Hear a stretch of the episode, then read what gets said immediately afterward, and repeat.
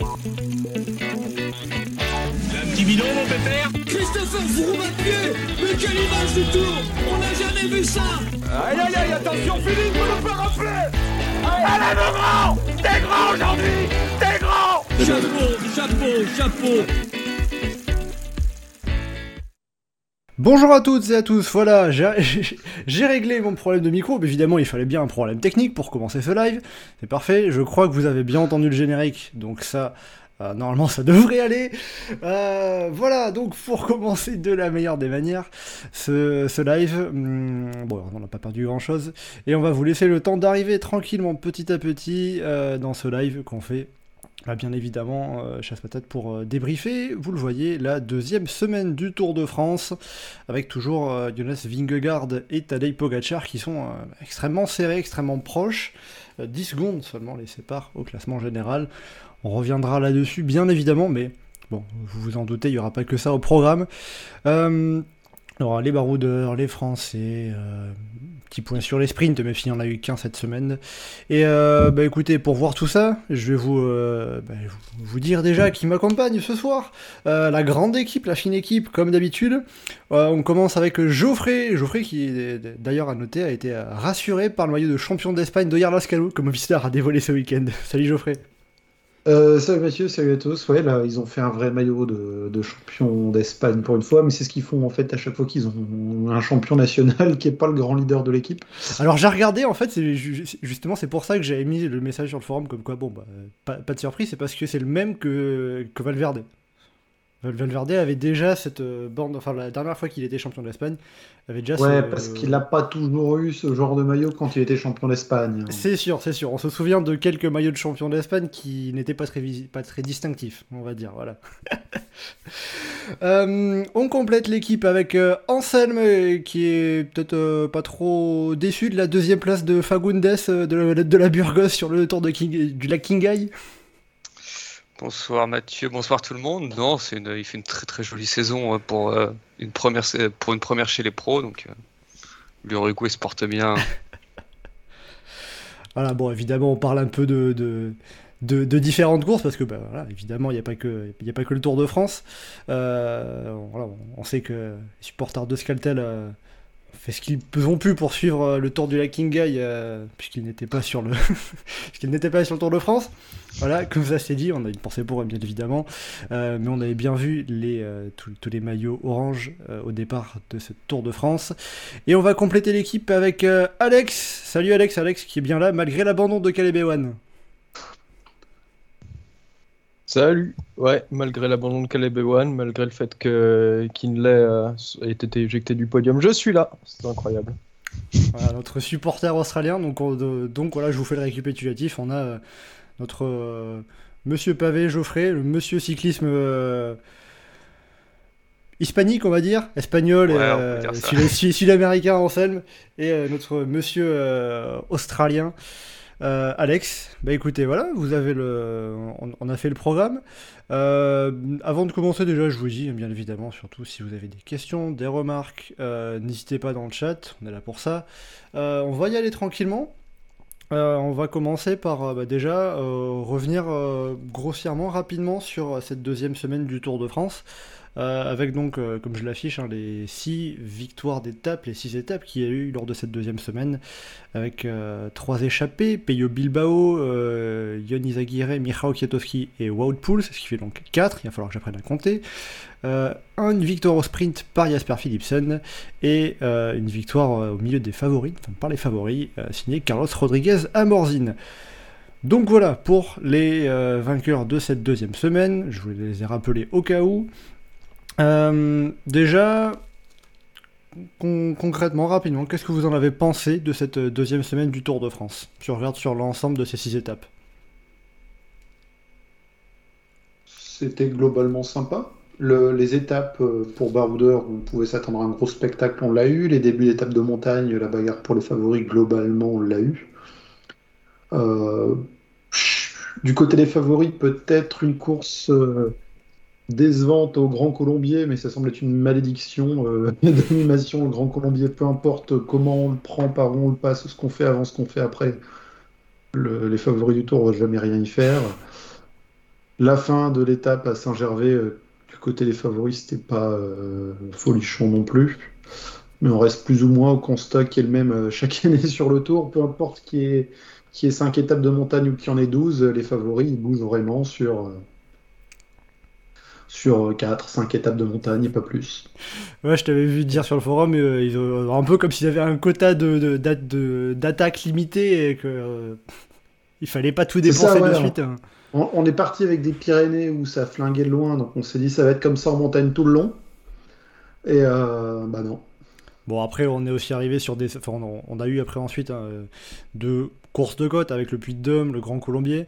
Euh, bon, Grand Colombier, c'est vrai que euh, pour Ah, l'instant, ouais. il s'est rarement passé grand chose sur les. Sur les quelques passages qu'on a, qu'on a eu, euh, Globalement, Prudhomme doit ouais. bien y tenir, mais euh, Après, globalement, on reste toujours sur le même constat que quand ça arrive en altitude, euh, on se fait chier avant le dernier kilomètre. Je caricature un peu, mais c'est pas loin d'être vrai. Ah, je suis pas d'accord sur le Puy de Dôme. Si on avait une réalisation compétente, l'étape aurait pu être super sympa. voilà, donc on est Mais à malheureusement- même pas 10 minutes, on parle déjà de la réalisation, c'est très bien. Sur les quelques dernières minutes, mais euh, non, le Puy de Dôme, c'était sympa. euh, Enfin voilà quoi, comme une course de côte, il y a de l'élimination par l'arrière, comme on- mais comme on pourra avoir dans n'importe quel euh, col de montagne dès qu'il y a du rythme qui est soutenu. Après, de toute façon, Mais y a le Puy de le Puy de Dôme, historiquement, il s'est jamais rien Ah oui, oui, passé le- d'incroyable le- le Puy de- avant la montée finale. hein. Ouais, le Puy de Dôme, c'est c'est vraiment juste pour ça. Ça n'a pas spécialement ça, une place sportivement intéressante après un massif montagneux. Euh, je vois dans le chat, euh, par exemple, on a Alexandre qui nous dit les départs d'étape étaient particulièrement intéressants. C'est vrai que euh, ça, a beaucoup bastonné. Je crois que il y a juste eu l'étape de Moulin, l'étape de sprint, où bon, c'est pas forcément le genre d'étape qui intéresse beaucoup les baroudeurs. Sinon, on a eu beaucoup d'actions à ce niveau-là, quoi, aussi. Oh ouais, ça, ça flingue longtemps, ça. Parfois presque même de, de trop. C'est juste les, les chutes qui ont, qui ont euh, canalisé un peu la course par moment. C'était tellement tendu avec les baroudeurs qu'on a eu les, les deux premières chutes massives. Ouais, au final, elles sont, enfin, on a souvent l'habitude d'avoir des, des grandes chutes, chutes massives sur le, sur le Tour de France. Entre guillemets, on peut déjà se dire, bon, bah, ça elle n'est arrivée qu'après deux semaines de course. On n'en a pas eu Mm. vraiment sur euh, les la 13 premières étapes à peu près. euh, ça a été quand même relativement calme par rapport à ça. Il y a eu quelques chutes quand même. Il Euh, fallait remonter le quota de chutes massives. Il y en a une, euh, il y en a pas eu pendant 13 jours. La première arrive le 14e, et ben il y en a une autre le lendemain. Ouais, bon, heureusement pas d'abandon hein, sur, la, sur la chute de, de dimanche, il me semble. Mm. Donc euh, c'est déjà ça, mais bon, ça fait quand même. euh, Alors bon, autant celle de samedi, euh, bon, c'est une chute euh, qui peut arriver presque n'importe où. C'est un virage un peu glissant, euh, un coureur chute à l'avant, bah, de suite ça fait château de cartes derrière. Celle de dimanche, par contre, euh, on va quand même demander aux supporters, faut quand même refaire les appels aux spectateurs sur les bords des routes de faire attention, de pas tendre les bras, de pas venir euh, perturber les coureurs. Mais encore, on l'avait vu aussi euh, samedi, hein, dans, au sommet de Jouplan, euh, avec, avec les motos qui pouvaient plus passer. Alors certes, elles, étaient, elles, auraient dû, elles auraient dû accélérer plus tôt, mais elles pouvaient pas passer, il y avait tellement de monde dans la montée, ce qui a bloqué l'attaque de, de, Pogacar. Mais ouais, la, la chute de dimanche, causée par un spectateur, on- pas trop bien compris ce qu'il a voulu faire, mais euh, il aurait pas dû le faire, ça en tout cas c'est sûr. Euh, Anselme, euh, on t'a pas trop entendu pour l'instant, qu'est-ce que tu en as pensé de cette deuxième semaine? Bah, assez sympa dans l'ensemble. Grand Colombier, une purge terrible. Ah, c'est infernal. Ah, Après, il en faut aussi, hein, on en parle. Geoffrey en parlait tout à l'heure. on- il faut, Oui, non, c'est sûr, c'est sûr, faut- mais bon. Faut quand même avoir en tête que si on a 10 étapes de montagne, il n'y aura pas 10 étapes super intéressantes. hein. Mais sinon, euh, bah ouais, la bataille pour les échapper sympa. Après, euh, le, on va dire le duel entre les deux, la bataille pour le podium. Là, comme l'a dit euh, Alex, la réalisation joue peut-être un peu, mais on n'a pas, enfin, on a du mal à vraiment suivre convenablement qui est lâché quand, où, où se trouvent les, les gars. Donc c'est un peu plus compliqué. Mais euh, globalement, c'est pour une deuxième semaine, c'est pas mal du tout. Bon, voilà, quand même du positif. On, on a souvent entendu un peu du, des, des- des critiques du négatif. Ouais, le parcours il est nul, ouais, on se fait chier, coureurs ils font rien. Après, les étapes, euh, c'est les étapes cadets. hein. Oui, certes, c'est pas des distances très longues, hein, je crois qu'on n'a pas dépassé les 180, 185 peut-être kilomètres. Mais bon. Attends, quand, quand tu parles cadet, tu parles des distances de course ou des stratégies des, des équipes? Oh, des distances, la stratégie, on s'en fout, ça. Euh, ouais, je. Geoffrey, il y a des. On aura le temps d'y revenir plus tard, mais les stratégies, il y a des fois, ça t'a fait rigoler un peu? Ah bah le coup du hey, j'envoie la miette devant, euh, vas-y Vingegaard, suis-le. Mais euh, Vingegaard qui s'en fout quoi. Le gars il a 5 minutes au classement général. C'est le dernier col, il reste euh, il reste 2 km de montée, mais euh, il n'y a même plus l'étape à gagner, il n'y a pas de bonification. euh, ça servait complètement à rien quoi, de faire ça à cet endroit-là. Euh, ouais, bon, c'était euh, tactique originale, on va dire. On, on aura le temps d'y revenir hein, quand on parlera des, des Ah mais le, le combo de ça et de euh, comment dire Soleil qui a euh, 12 minutes d'avance et qui se retrouve au ralenti pendant 3 km parce qu'il faut le reprendre. Ah, c'est. dans- Ça tente des trucs en tout cas, voilà. Ça tente quelque chose.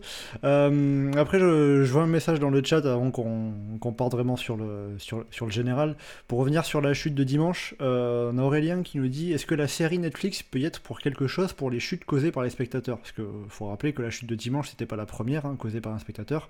Euh, Steph Kras, le week-end dernier, avait déjà dû abandonner euh, euh, à cause d'un spectateur. Euh, Ouais, il mais dit, il y a il 20 dit dans ans. son message ils n'ont pas fait de message d'attention au public. Est-ce que ça peut être lié euh, de fait de ça attire un nouveau public qui n'est pas forcément euh, tout, tout à fait au fait euh, de comment se comporter sur le bord de la Moi, route? je me souviens d'aller sur le tour énormément de fois, et d'avoir tout le temps la caravane qui remettent des messages. Ne courez pas à côté des coureurs, ne mettez pas vos téléphones en face des coureurs, blablabla. Ça continue de se faire, et ça, malheureusement, ça se fera, ça continuera de se faire. Euh, on peut juste espérer que la sensibilisation qui est faite en ce moment et qui continue de se faire, que ce soit sur les routes du Tour ou à la télévision, on a vu quelques spots publicitaires qui commencent à passer euh, et change les mentalités, mais ça va prendre du temps, tout ça, malheureusement. Ce ne sera pas instantanément. euh, Tour 2023, on a deux chutes à cause de spectateurs, et Tour 2024, on n'en aura aucune, et tout le monde se comportera normalement. Il y aura toujours euh, des cons, il y aura toujours des, des gens qui, qui seront là euh, pour, pour faire le show, pour avoir 30 likes sur leur, sur leur Insta, pour, parce qu'ils sont trop avancés pour leurs photos, quoi. Mais enfin, bon, ça, on- Ça, ça Malheureusement, c'est un peu inévitable. On peut pas vraiment mettre des barrières sur 179 km de, de course. Ça, ça tuerait, enfin, ça tuerait l'ambiance du tour. je trouve. Et surtout, c'est pas une question de réseaux sociaux ou de, ou de la série Netflix. Euh, Il n'y avait pas la série Netflix quand il y a eu la, la chute avec la pancarte au Piomi. Euh, Il n'y avait pas les réseaux sociaux en 2006 quand Usoft euh, tombe dans le sprint à Strasbourg. Ou Il tombe pas, il se fait couper par une main, je crois. j'ai souvenir en. Oui, enfin, il est bien en sang quand même. Il tombe, je sais plus si c'est pendant le sprint ou après la ligne. Non, mais il finit il se fait couper par la main PMU. Et il finit au sol quand même après à cause de ça. Et j'ai aussi souvenir, une des premières images que j'ai en tête de spectateurs qui gênent les coureurs, c'est dans les Alpes en 2002, le sprint avec Dario Frigo, il est obligé de s'abaisser euh, sa tête en plein sprint parce qu'il était au ras des barrières et il y avait quelqu'un avec un appareil photo euh, jetable qui essayait de prendre des photos du sprint. Donc comme quoi, euh, Oui, a- c'est Guérini qui tombe parce que t'as un mec au milieu de la route. Ouais, Guérini en 99 aussi, ouais, avec le mec en plein milieu de la route dans le dernier kilomètre Alpe d'Huez, effectivement, qui est encore plus flagrant. J'avais en tête les sprints, comme on parlait euh, des sprints. Il y a l'image qu'on ressort chaque année de 2007 avec Sandy Cazard euh, qui se prend le chien qui est de quelqu'un qui est venu avec Epivigilant. Enfin voilà quoi, les. Après, les justement, de- euh, par rapport à cette image de Sandy Cazard, il y a un côté où c'est pas plus mal que ça soit une image de 2007 et qu'on n'en ait pas à mettre euh, plus récente aussi. hein. Bah, il y a pas eu- il y en a pas eu avec des chiens, c'est pour ça. Celle-là est très visuelle par rapport à ça. Quoi. Mais Ouais, voilà, non, malheureusement, des chutes qui sont causées par des spectateurs, ça se passe sur les courses où il y a beaucoup de spectateurs, donc euh, il continuera à y en avoir. hein, on peut pas. On peut appeler au calme, refaire quelques messages pour éviter qu'il y en ait trop, mais malheureusement, ça arrivera toujours de temps en temps. Dans le chat, on rappelle Nibali dans les Alpes, euh, dans l'Alpe d'Huez. Oui, qui avait même dû abandonner. hein. Puis après, on sait que l'Alpe d'Huez, c'est encore un niveau euh, encore bien au-dessus, euh, où vraiment c'est impossible, notamment quand tu passes au virage des Hollandais, c'est impossible d'être à deux de front. Ah, sauf si tu fais comme dans le contre-la-montre, là où pendant euh, 8 km sur euh, 13, tu, tu mets des barrières des deux côtés. Ouais, voilà. Mais en termes de logistique, euh, Oui, tu peux pas mettre des, des, des barrières tout le long de l'étape, hein, comme, comme vous l'aviez dit tout, euh, auparavant. Bon. Après, voilà. Bah, cela dit, il réduisait distance, donc peut-être que d'ici 20 ans, euh, ce sera jouable. hein. Ah, je crois que l'étape de 65 km en 2018, il n'y avait pas des barrières tout le long. hein. Euh, bon, voilà, en tout cas, concernant euh, par, par rapport, à- par rapport aux chutes, on va refermer la parenthèse. Euh, je vous propose maintenant de rentrer vraiment dans le vif du sujet, le classement général, avec ben, justement ce duel entre Jonas Vingegaard et Tadej Pogacar. Euh, alors, euh, je vous affiche hein, un petit graphique sur l'évolution de l'écart entre Vingegaard et Pogacar, pour montrer que finalement, euh, bah, ça n'évolue pas tant que ça. Si on regarde par rapport à- au week-end dernier, bah, sur l'ensemble de cette semaine, Pogacar a repris 7 secondes. 7, secondes de reprise en 6 étapes. Bon, euh, pas, euh, certes, c'est pas une par étape, hein, mais ça fait du coup 7 secondes de reprise par rapport à la précédente journée de repos. Euh, ce qui montre qu'ils n'ont pas réussi à vraiment se départager cette semaine. Euh, déjà, qu'est-ce que euh, est-ce qu'il y a quelque chose à en conclure du fait qu'ils aient pas, ré- enfin, ils aient pas réussi à, à créer des écarts ni en faveur de l'un ni en faveur de l'autre sur euh, sur en tout cas les trois dernières étapes qu'on a eues, Grand Colombier, Morzine et Saint-Gervais? Leur, niveau est proche? Oui. Merci, merci Laurent Jalabert. Ah mais des fois il faut enfoncer les portes ouvertes. Hein. En vrai, enfin, c'est difficile de répondre. euh, Il y a un côté où on a l'impression qu'ils n'ont pas vraiment essayé de d'y aller à fond. Enfin, quand on voit sur l'étape de l'étape du Mont Blanc là où, enfin, Rodriguez les, les rejoint. Lui, il est vraiment dans son rythme, pleine balle, et t'as les deux derrière qui sont en train de se regarder. euh, Bah ils font leur course à part un peu. C'est vraiment ils sont ils, Ouais, il y a un petit côté euh, Schleck Contador. euh, ils ont tellement de marge qu'ils peuvent se permettre de ne pas en prendre en compte leurs adver- les, les, les autres euh, autres coureurs, autres Oui, équipes. hein. mais du coup, c'est pas étonnant, de se dire, au vu de la configuration, qu'il n'y a pas eu tant d'écart que ça, parce que certes, les équipiers ont roulé au train, tout ça, mais enfin, on sait bien que pour qu'il y ait des écarts, pour qu'il y en ait un qui craque, il faut que ce soit plus que Maika, euh, Bjerg et tout ça qui roulent. Donc, euh, enfin, c'est au vu de la configuration, au vu du parcours, on aurait pu s'attendre à ce qu'il y ait des écarts, mais vu la configuration de course, bah, c'est pas étonnant, euh, à mon sens. Mais pourquoi ils se sont pas donnés à fond et ils ont pas pris de risque, justement? Je pense que les deux attendent euh, le chrono de demain. C'est ça, le tour est encore long. Il y a le chrono de demain et puis il reste deux étapes de montagne. Donc, Il y a, la- euh, il y a- voilà, il y a, il y a un contre-la-montre, il y a l'étape de la Loze, il y a... Ouais, il y a eu tel, il Je y a, pense- il y a- il y a tellement d'étapes difficiles qu'il faut aussi un peu compter ses, com- compter ses cartouches. Comme tu disais, ils n'ont pas un nombre de cartouches infini, même s'ils sont euh, trois jambes au-dessus du reste, l'un face à l'autre, ils n'ont pas beaucoup de marge. Et je pense que les deux, autant par eux-mêmes que par leur staff peut-être, doivent penser que euh, ils vont prendre le dessus sur l'autre dans le contre-la-montre. Et qu'il faudra adapter la stratégie ensuite par rapport à ça. Donc ça veut dire que ce, co- ce contre-la-montre, il arrive trop tard pour toi? Oui. Enfin, il, est- il arrive trop tard, il est trop court, il est mal tracé. Enfin, Ouais, il a plein de défauts, quoi. Le combo, ah, il, quoi. il re- il regroupe presque toutes les tares de la manière dont, dont SO place les faire et pour demain. Enfin, on sait que ce soit, ça va être Vingegaard ou Pogacar qui va gagner. Là, le, le chrono de troisième semaine, généralement, c'est un truc plat et tu dis qu'il y a un random qui s'est économisé qui peut le gagner. Là, Sauf on sait si- déjà. Sauf si, attention, scénario euh, aléatoire et surprenant euh, numéro 1 de la soirée. Euh, Pogacar a un souci mécanique. Vingegaard revient très vite, ils se retrouvent côte à côte les deux et ils se reprennent le réflexe des précédentes étapes. Ils se regardent pendant une heure et demie en attendant qu'il y en ait un qui attaque. Ah, je Le problème que... mécanique, c'est crédible. Le reste, euh, Ah là, si c'est ça, je espérais qu'il y a quelqu'un chez eux qui dira à l'oreillette à Pogachar qu'il a quand même perdu deux minutes. hein. ah ouais, t'as t'as génétique qui sort de la bagnole et que tu lui mets une claque. Euh, bon, en tout cas, parfois en termes de, scénario atypique. Euh, pour revenir sur euh, quelque chose d'un peu atypique, Geoffrey, tu en parlais, la stratégie de l'équipe UAE Emirates justement sur l'étape, sur l'étape de Saint-Gervais. On, évoquera les, pronos tout à l'heure hein, con- concernant le contre-la-montre. On va d'abord revenir sur ce qui s'est passé, notamment l'étape la plus récente, l'étape de Saint-Gervais. Euh, Geoffrey, toi, la stratégie du E t'avait fait un peu rire. Anselme, euh, Alex, euh, Est-ce que vous, vous avez compris quelque chose à ce que UAE et Pogachar euh, ont essayé de faire? Avec euh. Marc Solé dans l'échappée, dans la montée finale, euh, Adam Yates qui roule, Pogachar qui se dit bon, bah, je le laisse partir, hein, y a pas de souci. Puis après, il place une attaque, euh, et même en face, Vingegaard euh, qui tente absolument rien. Bah, en fait, non. Solaire, ça se Vas-y, tient. vas-y. Parce que si il- par miracle Pogacar lâche Vingegaard, bah, il chope un petit relais. euh, L'étape, c'était mort pour, euh, pour Enfin, Solaire, donc euh, ça le se petit tentait. relais dans du 9,5%. euh, Ouais, mais bref. C'est... Imagine, t'as Pogachar qui a, lâché, qui a lâché Vingegaard, Pogachar il est à fond. Tu crois vraiment que Solaire va être utile? Sur un Pogachar qui est à fond sur une pente qui est au-delà de 9%. Ah, je sais pas s'il peut lui être utile, mais ça lui fait un petit un point de repère devant euh, pour y aller. Il lui glisse un mot d'encouragement, une tape dans le dos, et puis voilà. C'est bon, il voit que c'est pas une moto et du coup il dit qu'il peut y aller à fond.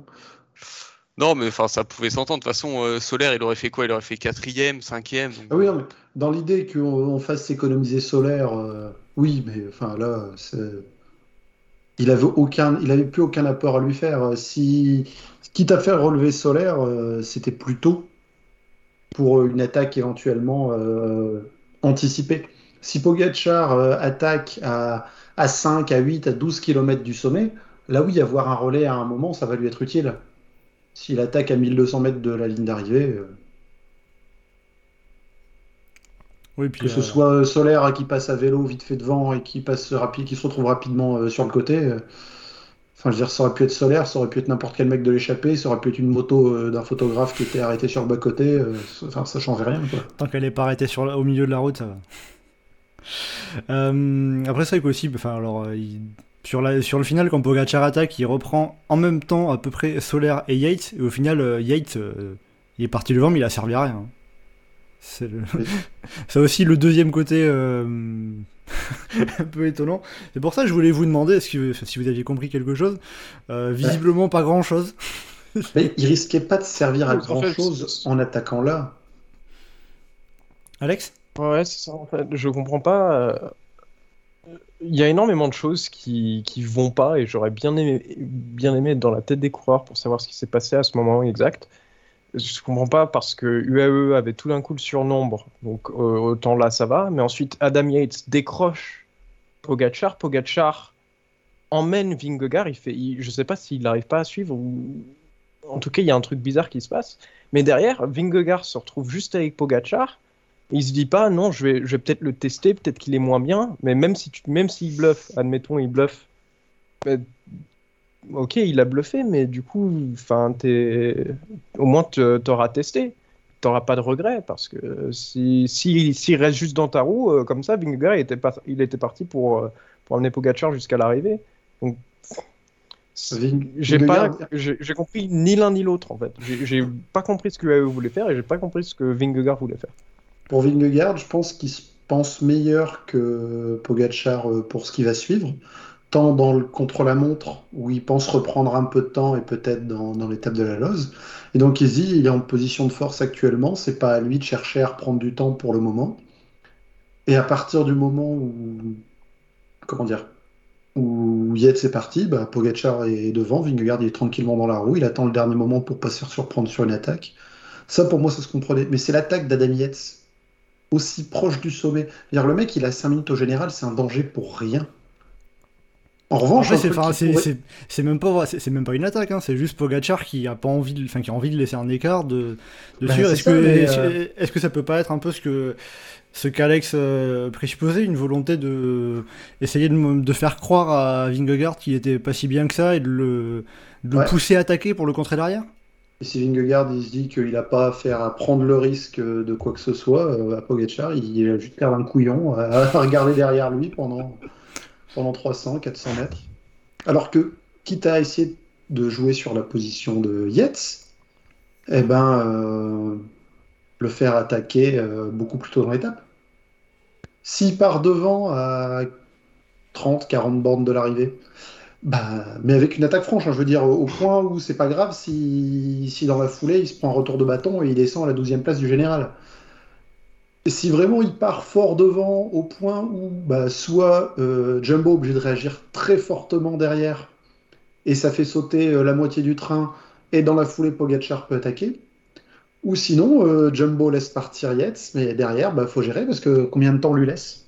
2, 3, 4, 5 minutes? Tu vas pas gérer un mec comme Yates dans l'école comme tu gérerais une échappée où euh, t'as Guillaume Martin, Félix Gall et Thibaut Pinot. Oui, c'est bah, c'est sûr que pour l'instant, euh, ni Adam Yates ni euh, Sepp Kuss, qui sont un peu les, les bras droits, les deuxièmes hommes euh, de, de Pogacar et de Vingegaard, pour l'instant, on les a pas vus avoir une euh, quelconque utilité particulière à, à être aussi pro- à être proche au général. Est-ce qu'il y a Euh, quelque- qu'il y a quelque chose à jouer avec euh, pour Pogacar d'avoir Adam Yates, de l'utiliser d'une certaine manière, et euh, de la même manière pour Vingegaard d'avoir Sepp Kuss qui est euh, relativement proche au général, même si c'est quand même déjà à plusieurs minutes. Kuss, euh, il se retrouve être un peu moins utile parce que maintenant il a 9 minutes et il est derrière Adam Yates. Donc si Sepp Kuss part, bah, UAE balance Yates dans la roue et dans la foulée, Sepp Kuss il est emmerdé. Parce que si les deux ils partent et que derrière ça se regarde complètement et qu'ils prennent 6, 7, 8 minutes d'avance, bah, c'est Adam Yates qui est en position euh, maillot jaune virtuel. Anselme, euh, est-ce que tu rejoins Geoffrey ou euh, il peut y avoir un, un truc, quelque chose à jouer? Ah, tu que, ne se laissera pas rouler. Qui ça? Ouais. Si. Enfin, des équipes comme Ineos, AG2R et compagnie le- enfin, rouleraient derrière Kuss, quoi. Bah, De toute façon, Ineos, s'il y a personne qui roule, c'est eux qui s'y mettent. hein, donc, euh. Ouais, puis que je le vois pas, mais y- enfin derrière Adam Yates, c'est sûr qu'Ineos y roulerait, étant donné que c'est une menace directe pour le podium. Et Mais classement enfin, par équipe. oui. Mais l'écart est tel là que, enfin, il faudrait que les, les gars ils partent dans l'échappée matinale et j'ai du mal à les voir euh, Jumbo, Si tu veux UAE. vraiment- Ouais, si tu veux vraiment mettre un jumbo dans l'échappée, tu remets Van Aert ou tu mets un Kelderman devant, si tu veux un relais. Mais enfin, pour que ce soit dangereux pour le maillot jaune, euh, c'est il faut qu'ils partent dès, dès le début et ça me semble improbable. hein. Oui, c'est clair. Bon, en tout cas, depuis le début de ce Tour de France, euh, on a vu, vous me corrigez si je me trompe, hein, mais euh, c'est plus Jumbo qui a réussi à utiliser euh, les échappées en mettant des coureurs dans les échappées pour qu'ils puissent servir plus tard que ne l'a fait UAE. Est-ce qu'on peut vraiment comparer Ça n'a les pas été extrêmement, ça n'a pas été. euh, Ah, ils sont pas puissants non plus, Binout, mais, euh, Binout l'autre jour, mais sinon Van Aert, on a bien senti qu'à chaque fois il jouait la gagne et pas. Ouais, quand tu, tu vois bien que quand il part, là, il, il jouait pas, il jouait pas le relais, il avait, il avait envie de la gagner. C'est juste qu'il se fait déposer par Pouls euh, dans la dernière montée, quoi. Il n'y a pas vraiment eu de, de carte relais pour l'instant. La carte relais, c'est c'est UAE qui l'a mieux utilisée parce que Solaire, une fois qu'il a vu qu'il pouvait pas gagner, il s'est relevé. Van Aert s'est pas relevé, par exemple. Euh, il s'est relevé et bon, ça n'a pas forcément marché, mais au moins il était là. Il a fait un relais pour Yates, euh, il a fait un très très court relais pour Pogacar. Euh, c'est c'est à peu, à peu près le seul exemple qu'on a, c'était Saint-Gervais, parce que je n'ai pas en tête d'autres exemples d'un UAE ou Jumbo échappé euh, qui servait de relais. Donc voilà. Euh, bah, il y avait un. Alors, peut-être que, peut-être que je confonds, mais je crois que sur l'étape de Cotteret, euh, il n'y a pas Van Aert qui avait été un peu utile, ou alors euh, il avait été vraiment dépassé. Ou alors peut-être mes souvenirs sont déjà trop lointains, tellement le tour est long. Et... Ah, il avait passé un tout petit relais, mais c'est pas, c'était pas de l'aide comme il a pu faire l'année dernière. Ok. Euh, Ouais, c'est pas où, euh, comme à Otakam où il avait fait un relais de je sais pas combien de bornes dans la montée euh, assez monstrueux. Ouais, voilà, ouais. Ça, pour l'instant, on a plutôt vu ça euh, directement depuis le peloton. de, que ça soit pour, pour Van Aert ou même d'autres. hein. quand on a vu par exemple Christophe Laporte, le nombre de kilomètres qu'il a avalé en montagne. Peut-être du peloton. Bah, enfin. On a eu une question par rapport à Sepkus, justement. Une méthode dans- d'entraînement. Euh, on a une question par rapport à Sepkus justement dans le, dans le chat de Gaz qui nous dit est-ce que euh, Sepkus n'est pas trop précieux pour Vingegaard pour qu'il parte en échappée euh, là où euh, UAE a Maika en plus de Yates? Alors on a quand même enfin j'ai envie de nuancer dans le sens où il n'y a pas que Sepkus en, montagne pour, pour, pour, pour Vingegaard non plus enfin, hein, il y a chez. Jumbo. Il y a Kelderman surtout chez Jumbo. Enfin, je vois pas. Kuss, Kelderman, c'est plutôt euh, les profils sont plutôt similaires. Enfin, similaires dans le sens qu'ils grimpent aussi bien l'un que l'autre. C'est juste que Kuss a fait la deuxième euh, est habitué à faire la deuxième partie de montée. Il a un peu le même rôle que Yates, là où euh, justement Kelderman a un peu le même rôle que Maika. Il est supposé faire la première, euh, les premières parties de montée. Donc euh, je vois pas pourquoi Kuss serait trop précieux pour, pour Vingegaard. Non, non, je pense pas. Je pense que c'est le même rôle qu'Adam Yates, mais c'est juste qu'il est moins solide que le Britannique. Euh, bon, voilà donc pour euh, concernant en tout cas Yates et Ad- Adam Yates et Sepkus, euh, on verra hein, s'il y a quelque chose à faire dans la troisième semaine. Est-ce que euh, bon, là à vous comprendre, ça serait un peu compliqué de les utiliser particulièrement, que ce soit Adam Yates ou Sepkus Je pense qu'il faut être malin sur, sur l'utilisation. Et je pense que euh, des, Yates ou des, euh, Cuss, justement, tu ne pourras jamais les envoyer en échappée. Ou alors très difficilement, parce que derrière, les autres équipes vont forcément rouler. Surtout, surtout Yates. En fait, Cuss est peut-être un peu plus facile à caser en échappée. Mais alors peut-être que UAO roulera, ce qui est justement un, un des points d'attaque euh, pour, euh, pour Jumbo. Mais je pense que ceux-là, il faut les garder là où tu es et les utiliser avec un deuxième relais que tu envoies devant, donc justement comme Kelderman ou comme Solaire. Mais après, euh, il ton relais devant, il faut lui dire euh, voilà, tu, je joue, euh, tu joues pas la gagne, tu es là parce que on va laisser filer l'échappée et ensuite on veut que, ça retombe sur toi et que tu puisses emmener un relais pour notre leader. Bon, puis après, Sepkus faudra aussi voir comment, comment il a récupéré de sa chute dimanche, qu'il soit pas. Faire attention s'il n'est pas trop touché ou pas, ça sera aussi un, élément important. Euh, par rapport aux tactiques aussi qu'ont mis en place euh, UAE et, et Jumbo, on les a vus euh, vendredi et samedi, euh, chacune leur tour, mettre, euh, faire un gros rouleau compresseur, alors pas avec la même efficacité, puisque vendredi l'échappée est allée au bout, au sommet du camp colombier, alors que, euh, alors que samedi Jumbo euh, bah, a jamais laissé vraiment de, de marge à l'échappée.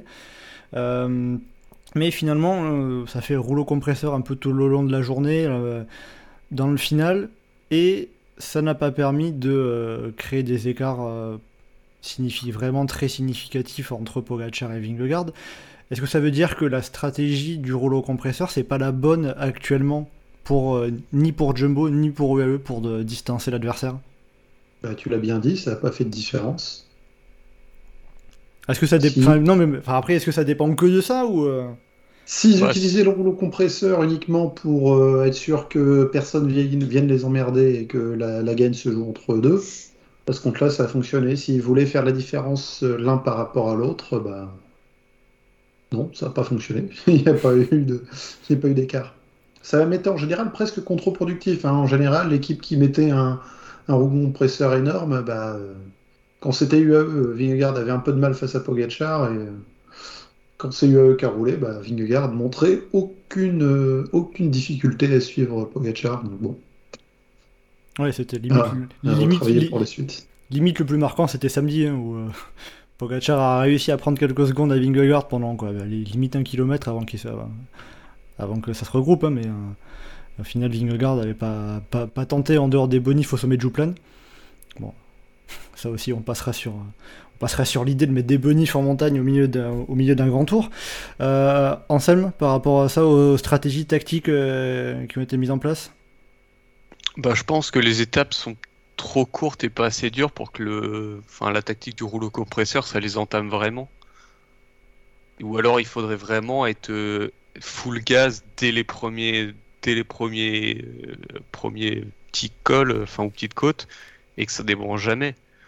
Et que euh, au pied de la montée finale, bah, il se retrouve, euh, enfin, n'y ait plus en équipier que Yates et Kuss.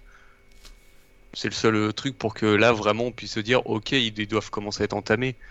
Mais là, quand au pied des dernières montées, on a encore Bjerg, Maika, Yates devant Pogachar ou So- Solaire en plus, ah, tu te doutes que Vingegaard et Pogachar, ils ont à peine 120 bandes dans les jambes. Ah, ils sont pas, c'est pas franchement l'étape la plus dure qu'ils aient fait. Au niveau intensité d'effort, pour eux, ça va. Donc c'est sûr que là, le, enfin, c'est- c'est ce qu'ils avaient fait l'année dernière, les, les Jumbo. hein. S'ils avaient fait tout péter euh, tactique cadet. euh, très loin de l'arrivée et c'est comme ça que Pogacar avait cédé. Et je pense que aujourd'hui au vu de leur niveau, de l'écart avec les autres et du, de la distance proposée, des étapes proposées, c'est le- la seule tactique, c'est le, le harcèlement euh, tôt. Mais avec Yates et Kuss qui sont plus loin, bah, enfin, je pense pas qu'on, je pense pas qu'on verra euh, un tel scénario se produire. Alors justement, par rapport à la question que je vous posais, euh, dans le chat, on a Freud et Jamin qui dit ils ont eu raison d'essayer, c'est une stratégie comme une autre. D'autant plus avec le manque de fond de la préparation de Pogachar, ça n'a pas marché, on passe. Il y a un côté où on peut se dire, bon, bah, euh, il fallait tenter cette stratégie-là pour, savoir, si, pour savoir si ça pouvait peut-être être efficace ou non. Je suis d'accord qu'ils ont eu raison d'essayer. Je pense qu'en plus, la 14e étape, celle, euh, celle où ils l'ont essayé, celle de Morzine, c'est l'étape de montagne la plus longue du tour, euh, enfin des Alpes en tout cas. Donc il y avait pas un mètre de plat, mais comme euh, Anselme l'a dit, c'était pas assez dur. Il aurait fallu euh, un bon un HC en plus, quelque chose comme euh, il y a très longtemps, l'étape du Mont du Chat, où là, là ça aurait été propice à un tel scénario. Je pense que je suis d'accord, l'étape était, était pas assez dure, pas assez propice. Donc certes, ça a marché parce que ça a éliminé énormément de coureurs euh, qui, pouvaient prétendre à un top 5, à un top 10, mais ça n'avait pas éliminé vraiment les, vrais, euh, enfin les équipiers. Donc du coup, ouais, je pense que je pense que ils ont eu, ils ont eu raison d'essayer. Ils auraient eu tort de pas le faire d'ailleurs. Après, à mon avis, ils sont pas fait que des amis dans le peloton parce qu'il y avait Ah, énormément ça, de ouais. gens devant. Il y avait énormément de gens devant qui voulaient la victoire d'étape. Et euh, j'ai vu passer quand ils se sont fait reprendre, il y a eu des mots échangés avec Vingegaard. Il y a un, un petit euh, Michael Woods qui a fait des mots pas très très gentils en anglais. C'était euh, juste. Donc euh, derrière, il faut voir aussi comment ça joue sur euh, la relation avec d'autres équipes. Bon, Mais après, bon, de toute façon, ils sont pas là pour faire des ils amis. s'en hein. foutent un peu. Voilà, ils s'en foutent un peu, la Jumbo. Et ils trouveront toujours des alliés de circonstance, quoi, quoi, la- euh, quoi que ce soit la, ouais, c'est comme Ineos, par exemple. Même si Ineos, ils n'étaient pas très très contents euh, que ça ait roulé derrière eux, ils, ils- ils sont toujours là pour faire les suceurs et pour faire Ah ouais, mais euh, franchement, les gars, notre troisième place, là, on doit la défendre. Il y a machin qui a, qui a 3 minutes 50 de retard dessus, il faut qu'on roule. Euh, oui, après, de toute façon, Oui. je, je l'avais vu dans le, dans le chat, on avait eu des- déjà ce- cette remarque, cette réflexion. Il y a toujours un allié de circonstance, euh, peu importe au moment donné. hein. On a vu, euh, on a eu du Ineos, on a eu du AG2R pour protéger un top 10. euh, donc forcément, quand il y a le classement général en jeu, il y aura toujours une équipe à un moment donné qui sera qui aura envie de, de, de, de rouler Euh, pour un objectif malgré- quelconque. Malgré tous leurs efforts à G2R, le Ben O'Connor a réussi à rentrer sur le groupe. Tristesse. Euh, alors après, euh, aussi par rapport à la stratégie du rouleau compresseur, euh, est-ce que ça peut être justement un truc, vous parliez de difficulté, euh, le fait qu'il manquait un peu de difficulté dans les étapes qu'on avait eues jusqu'à présent, et notamment ce week-end, euh, même si c'était pas non plus des étapes euh, ultra faciles, est-ce que mercredi, l'étape de Courchevel, ça peut être une étape euh, suffisamment dure pour qu'un un rouleau compresseur tout le long de l'étape euh, soit efficace, parce que je vais quand même rappeler le profil. On a le col des saisies, le Cormet de Roseland, la côte de Longefoy et enfin le col de la Loze. Ah, pour moi, il y a trop de, enfin, il y a trop de vallées entre le Roseland et le pied du col de la Lose. Il y a long choix entre les deux. Ouais, mais enfin, Oui, mais c'est bornes. C'est vrai qu'on a c'est vrai que ça peut faire au total euh, une quinzaine plus une dizaine de kilomètres de plat avant et après Longefoy. Enfin de, de... Et les- vallées, et en les- tout cas. aussi. Et les vallées qu'il y a, c'est enfin, c'est de la route très large. hein, donc euh, Oui, c'est oui. pas du tout Ça- ce. C'est pas de la route étroite, euh, donc euh, c'est plus. Après, si ça part des euh, Brides-les-Bains euh, pleine balle, euh, enfin, la, la Lose c'est suffisamment long et dur pour que ça, euh, s'il part dès le pied euh, pleine balle, puisse y avoir des écarts. Mais là, enfin, entre, euh, col des saisies, Roseland, ça va servir euh, à former l'échappée et puis les favoris sera dans le dernier col. Est-ce que ça va vraiment partir sur de la pente à 6 ou 7% quand tu as des pourcentages débiles à 300 mètres du sommet? Non, mais ce que je veux dire, c'est que tu mets les équipiers à rouler Ah oui. dès le pied pour que quand ils arrivent euh, au pied de la partie vraiment compliquée, bah, ils soient déjà un peu entamés. Hmm. Mais non, enfin, ça s'attaquera pas avant les. Allez, pour être large, les trois derniers kilomètres. Sachant qu'il y a aussi pas mal, c'est l'étape qui est où il y a le plus de dénivelé dans le tour cette année. Mais bon, euh, au moment où ils vont se retrouver, euh, on va dire, dans le village de Méribel avant de partir vers le col de la Loze, ils auront couru quoi? 140, 145 km ce jour-là? Donc euh, en termes d'usure, euh, Alors, euh, ça aurait pu être un chouïa plus. Entre, entre Saint-Gervais et Bride-les-Bains, il y a 131 bornes. Par contre, je sais pas comment est la descente après, mais de ce qu'on a vu sur le début de tour, Pogacar ferait bien d'être de lâcher Vingegaard avant parce que on le sent quand même moins à l'aise que le Danois en descente. Ça dépend. Après, il y a un côté où aussi on a Vingegaard. euh, à chaque entrée de virage, il vient euh, vraiment coller autant que le plus possible la roue de, de, de, de Pogacar. hein. Ouais, je suis pas, je suis pas tellement d'accord. Moi, je pense que je pense que Vingegaard, il a, il flippe vraiment de laisser 2-3 secondes ou un vélo d'écart à Pogacar en descente et à chaque fois, il est vraiment collé, collé, collé parce qu'il il flippe vraiment qu'il y a un écart et que derrière euh, Pogacar, il réussisse à faire une petite cassure. Donc, je suis Mais pas d'accord c'est- plus Pogacar. sur la manière dont il court que sur des qualités de descendeur. Parce qu'il faut Oui. quand même être un super descendeur pour réussir à coller la route de quelqu'un aussi proche. Ouais, faut être très en confiance. hein. Oui. Ou, ou à moitié suicidaire, parce que là, c'est limite une stratégie de kit au double. hein. Ah oui, clairement, c'est- parce que C'est soit, c'est soit les deux, ça passe pour les deux, soit. Euh, Vingegaard sort enfin, Pogacar sort trop large, Vingegaard il le suit direct. hein. Ah, Pogacar tombe, il emmène Vingegaard avec lui. Vingegaard tombe, il est tellement près, euh, avec sa roue avant, il tape euh, la roue, de, la roue arrière de Pogacar, et, le deuxième- et les deux, ils valent dingue aussi.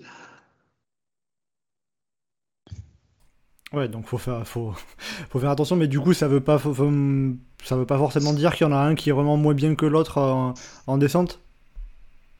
Vingegaard m'a l'air plus à l'aise sur les trajectoires, mais il a l'air flippé dès qu'il court pour quoi que ce soit, ce qui peut l'amener à ne pas Il faire les meilleurs choix. Il respire pas la maîtrise. ouais.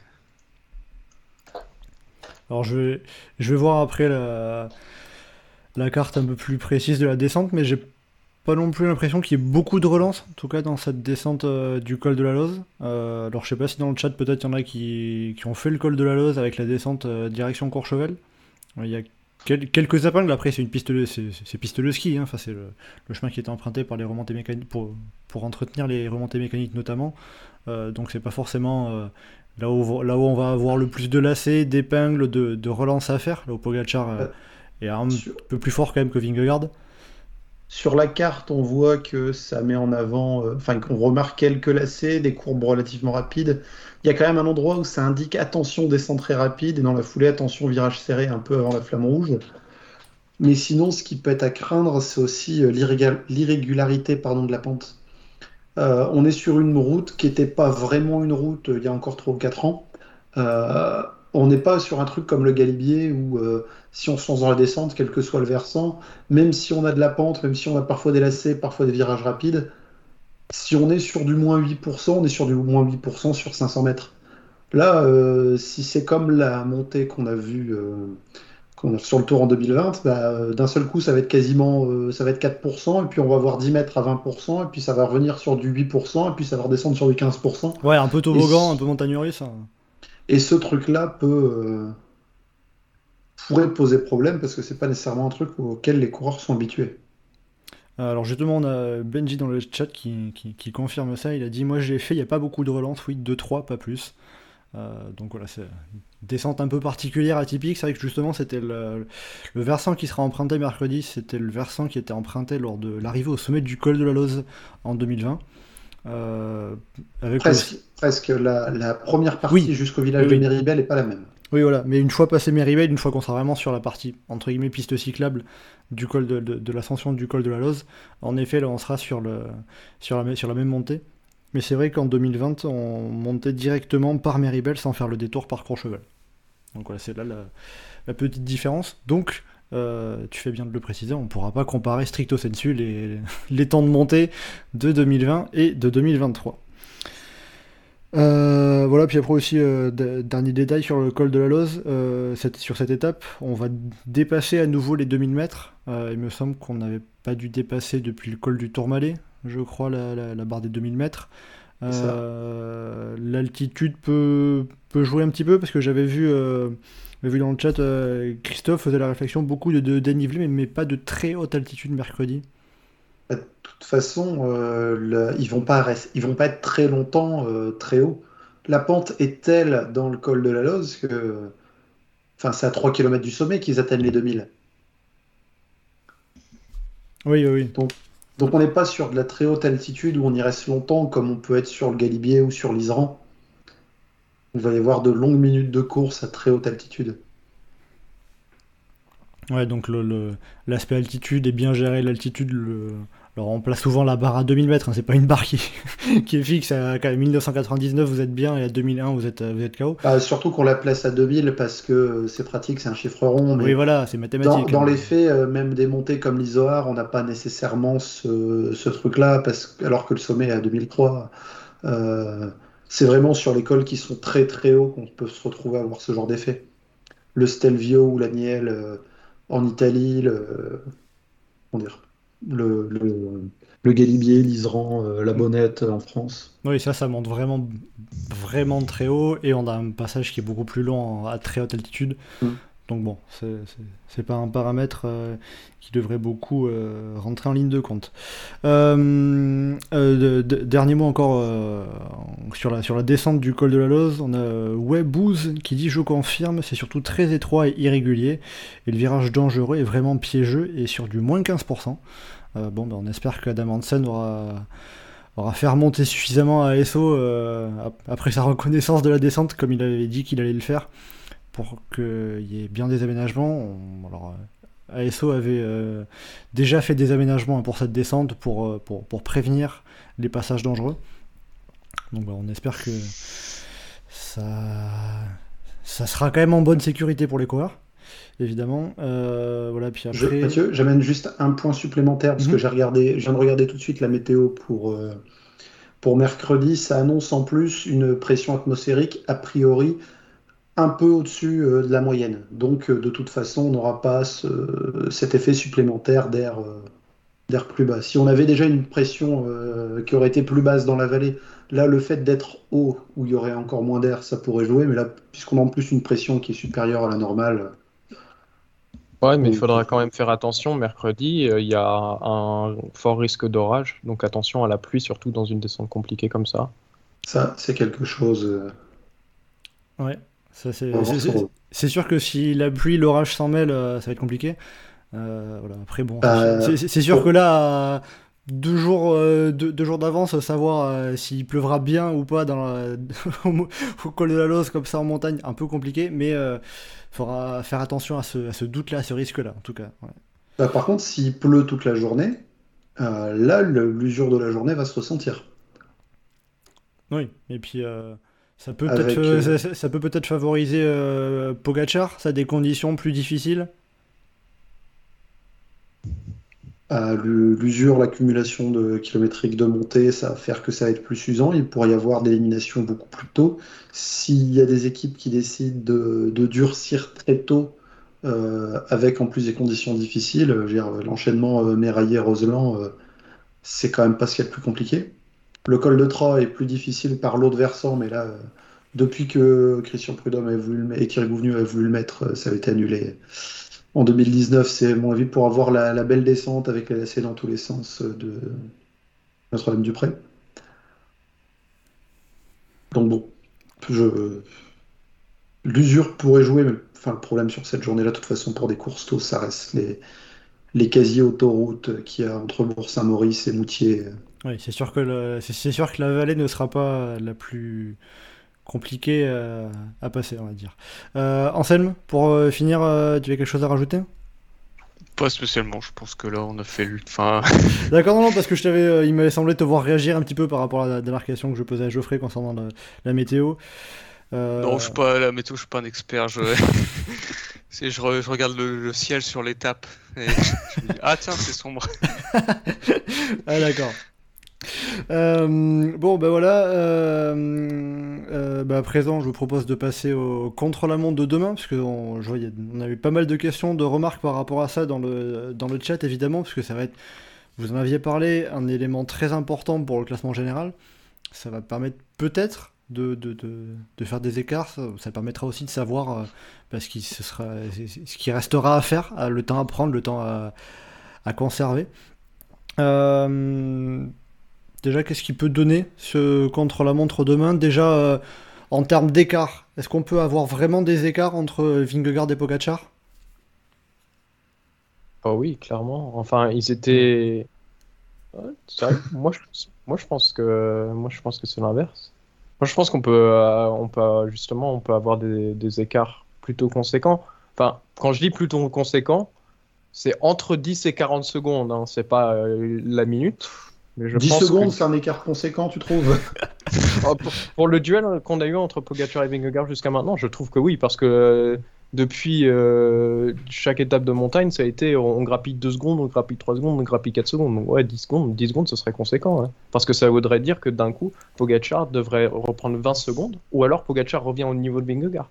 Bah, On a eu Donc vraiment oui, deux. Pour moi, 10 secondes, c'est conséquent. On a eu, enfin, on a eu vraiment deux étapes où il y a eu vraiment des, des, des écarts un peu importants. Euh, euh, L'étape de la Reims où, euh, où Vingegaard reprend à peu près une minute à Pogacar et le lendemain, Pogacar lui reprend un peu moins d'une trentaine de secondes.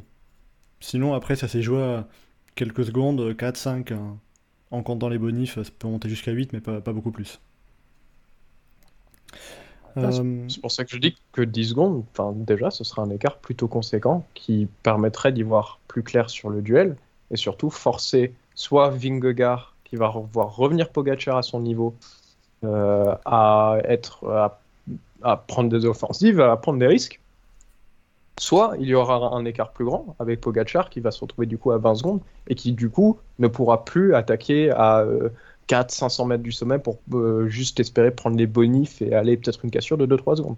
Après, Donc, ça- tu, tu, Tu dis que ça peut changer tout dans un sens comme dans l'autre, mais j'ai envie de dire que si euh, Pogacar reprend 10 secondes à Vingegaard, on est dans une situation euh, euh, particulière quand même, où les deux sont dans le même temps. euh, J'aime bien Ah, comment. Alex, j'aime bien quand même comment tu dis que euh, 10 secondes, euh, c'est vachement conséquent, alors que sur une étape en ligne, si tu fais l'effort euh, dans les derniers kilomètres et que tu reprends environ 5 secondes et que tu rajoutes les bonifs, euh, tu y es aussi à 10 secondes hein, dans ce cas-là. Donc euh, pourquoi 10 secondes dans le contre-la-montre ce serait conséquent et ailleurs ça ne le serait pas Parce que là, dans cette, situ- dans cette situation-là, ce, ce serait le cas. Dans, euh, dans une autre situation, ça ne le serait pas. Parce que oui, tu peux aller gagner les, enfin, gagner l'étape et avoir un petit éclat et tu auras des bonifications, mais jusque-là, Pogacar et Vingegaard, ils sont, ils sont, ils sont calés sur, sur chacun. Quand il y a eu des bonifications, l'un a pris 6 secondes, l'autre en a pris 4. Euh, pas- Généralement, donc il n'y a pas eu énormément d'écart. C'est- Pas c'est à chaque fois. hein, euh. C'est ce qui s'est passé, euh, c'est ce qui s'est passé avant-hier, mais enfin, je généralise pas euh, l'étape de Morzine euh, pour ça. hein. Toi, tu Au penses que. fait, tu- T'imagines combien d'écarts euh, il peut y avoir euh, sur, sur ce chrono, Geoffrey?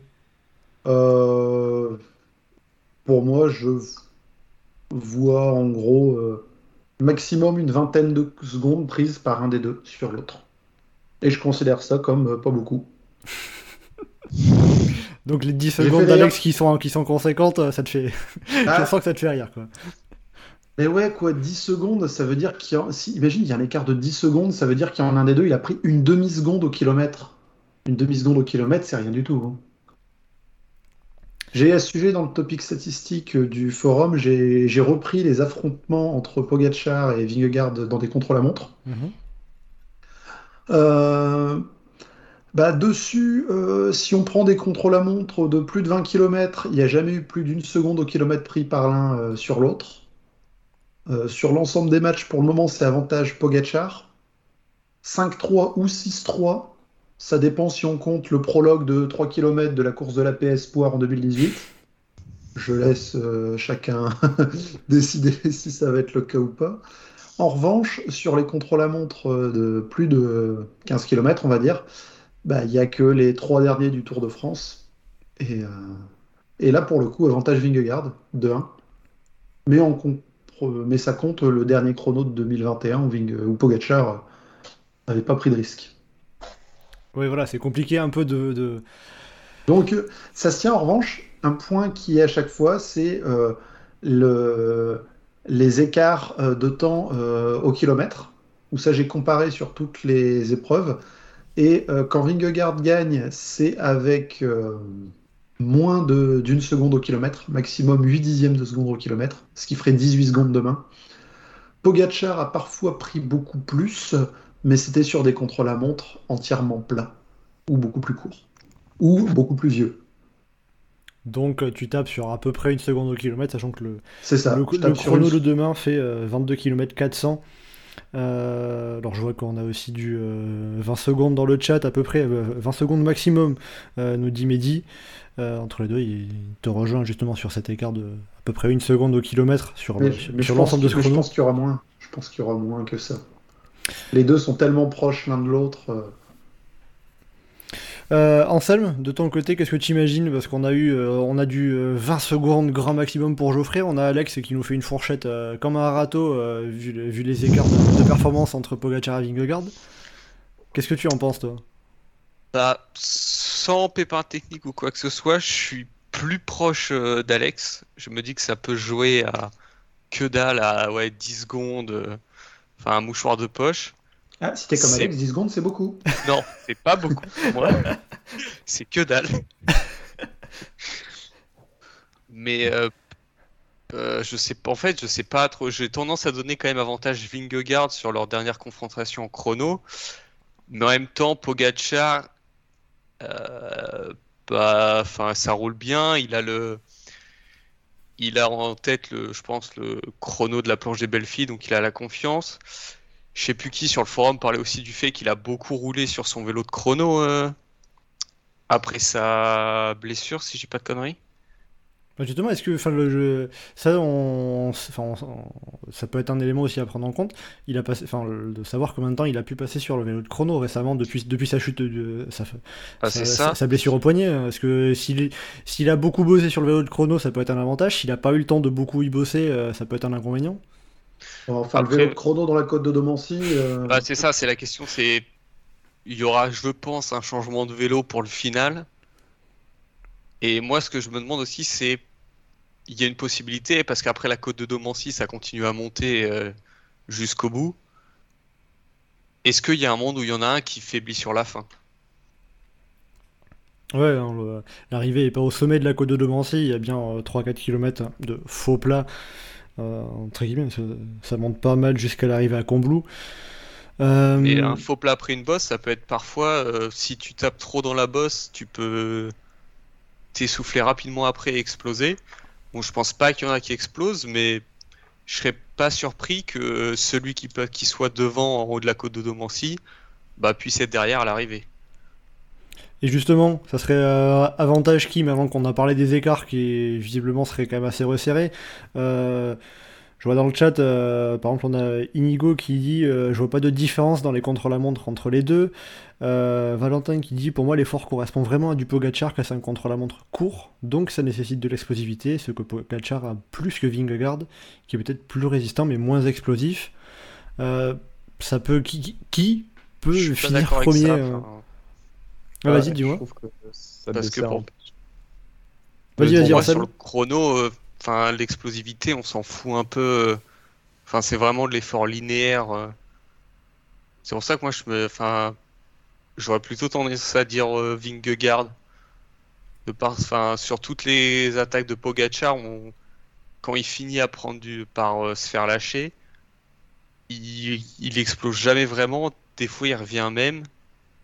Là, je me dis juste qu'en fait, c'est sans le visuel, peut-être qu'il aura plus de mal à tenir le rythme. Mais j'ai quand même envie de dire euh, avantage du Vingegaard. Même si j'espère Pogacar. Je suis d'accord avec Anselme. Je trouve que la- l'argument de Valentin est pas, pas super aigu là-dessus parce que justement sur le chrono, l'explosivité, on, en- on s'en fout. C'est la gestion de ton effort sur toute une partie en solitaire qui, qui compte vraiment. Et pour le moment, c'est Vingegaard qui a été meilleur là-dessus parce que c'est lui à chaque fois. On voit Pogacar partir, on dit ah ça y est le break est fait. Et non, à chaque fois tu vois Vingegaard qui revient, qui prend une seconde, qui prend deux secondes et à, la fin, des fois il recolle, des fois il recolle pas, mais il y a un écart de 2-3 secondes. Euh, tu te dis, ouais, euh, avantage Vingegaard. Mais pareil pour Anselme, c'est le, le fait que t'es pas un repère devant pour savoir euh, où il est et comment, comment tu le fais. Même si Vingegaard euh, aura l'avantage de partir après Pogacar, alors euh, il y aura seulement deux minutes après, mais il pourra Bah, avoir un à- petit indicateur des écarts euh, par rapport à Pogacar. Avantage, oui et non. Parce que si s'il passe euh, à Domancy en bas de la côte avec euh, allez, euh, 5 secondes de retard, il peut vouloir se dire euh, bah il faut que j'y aille à fond dans la bosse et euh, exploser ou prendre un coup au moral et pas y arriver. Donc d'un côté c'est bien, mais enfin ça peut être un avantage, mais ça peut être aussi euh, avoir un effet pervers. Geoffrey, de ton côté, euh, plutôt Pogacar ou plutôt Vingegaard Je vois euh, Mid- Mida qui, dit, euh, qui, qui- qui rappelle le contre-la-montre du Tour de France 2020 euh, que Pogacar avait absolument explosé et qui finalement peut-être pas si différent que, que le chrono de, de demain. Si, si, demain ça n'a rien à voir. Là, mon- la- la- le passage difficile, c'est la côte de Domancy. Ça va être un effort qui va être entre 6 et 7 minutes. Pas comparer du tout ça à la plongée Belle-Fille, où c'était à la fin d'un contre-la-montre qui était quand même un petit peu plus long. Euh, Le côté court, à mon avis, peut aider un peu Pogacar. euh, dans l'aspect gestion, aide un peu Vingegaard. Et c'est pour ça, je pense qu'il y aura pas d'écart.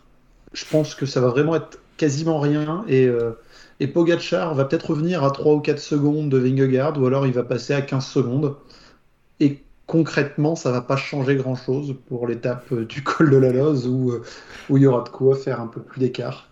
Donc, euh, ce que tu es en train Et, de me dire, c'est que euh, Vingegaard et Pogacar, ils ont, euh, ils ont, ils ont attendu euh, parce qu'ils avaient peur de ce contre-la-montre ou finalement, euh, qui finalement, ce contre-la-montre va rien changer? Ah non, alors, si on se passe du point de vue des coureurs, je pense que des deux côtés, comme j'ai dit tout à l'heure, ils sont en confiance et ils se disent je vais prendre euh, 30 secondes, 20, 30 secondes à l'autre.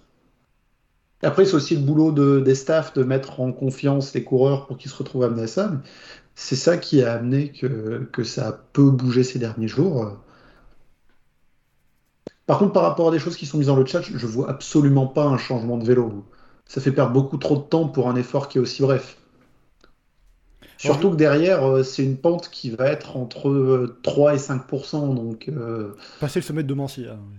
Même si, enfin, Oui, c'est- passer- de- passer dans, Domancy, dans ouais. Domancy, on n'est pas sur les 3-5%, mais non, passer, passer Domancy, c'est vraiment oui. pentu, mais c'est un effort de, de 6-7 minutes. quoi. Euh, c'est la meilleure deuxième catégorie, mais c'est une belle troisième catégorie. Faut, si, on, si on notait euh, juste pour ça. Mhm. Ah, parce qu'il y a des gens qui parlent de changer de vélo en haut de la côte. Non, au Non, pied. non, euh, au pied, je suppose. ah oui, mais, euh, Au pied de la côte de Domancy, parce que euh, apparemment, de- sur la reconnaissance qu'il y avait eu aujourd'hui, euh, Pogacar avait changé de vélo, mais pas Vingegaard. Mais est-ce que de toute façon, il y a un stand ou quelque chose qui est prévu par l'organisation? Euh, il me semble pas. Après, si c'est la même chose euh, que pour le Giro, ça Donc, sera s'il y a un changement de vélo, ça doit être un changement de vélo qui se fait derrière sur la le voiture, coureur. donc, euh, Donc, ça euh, non, c'est c'est pas, il n'y aura pas lieu. De toute Non, et puis façon, avec a- les braquets qu'on a aujourd'hui, euh, bah, c'est ça, et on avait vu même dans le, j'ai en mémoire le contre-la-montre euh, de, du Tour de France en, entre, comment dire, celui de Megève en 2016 où euh, certains avaient évoqué des changements de vélo, comment ça allait, les, les principaux coureurs avaient des vélos qui alliaient à la fois euh, la rigidité, euh, rigidité et légèreté, et on a des vélos qui sont suffisamment performants pour, euh, pour ce genre d'effort. Il n'y a, aucune raison de changer de vélo. Donc on peut avoir un vélo un peu mixte sans, euh, sans, sans se dire je pars avec le vélo de contre-la-montre euh, et je vais un peu souffrir euh, avec le poids dans la montée de, Mancy. Ah, t'es pas obligé de partir sur un vélo de chrono habituel qui peut monter à 9 kg et qui va être complètement aérodynamique. Il y a un compromis qui peut être trouvé dans, dans ce qui va être monté. Bon, en tout cas, ça sera, ça sera l'une des principales interrogations euh, de ce contre-la-montre. Ça fait pas mal réagir par rapport à ça.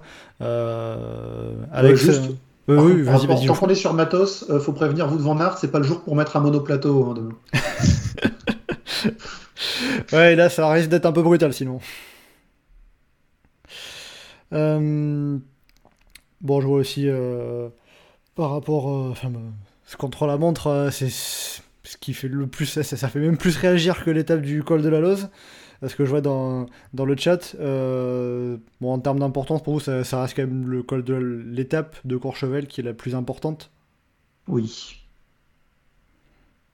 bah, en fait, je me dis c'est peut-être même celle de samedi. Du Markstein. Bah si, en fait, le truc c'est qu'il risque d'arriver avec tellement peu d'écart que bah il faudra tout tenter pour celui qui sera derrière et donc euh, la la ça peut être difficile. violent quand même. qu'est-ce qu'il y a?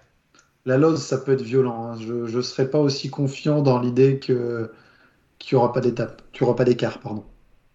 Non, mais enfin, je pense qu'il y aura des écarts, mais c'est possible aussi qu'il n'y en ait pas tant que ça.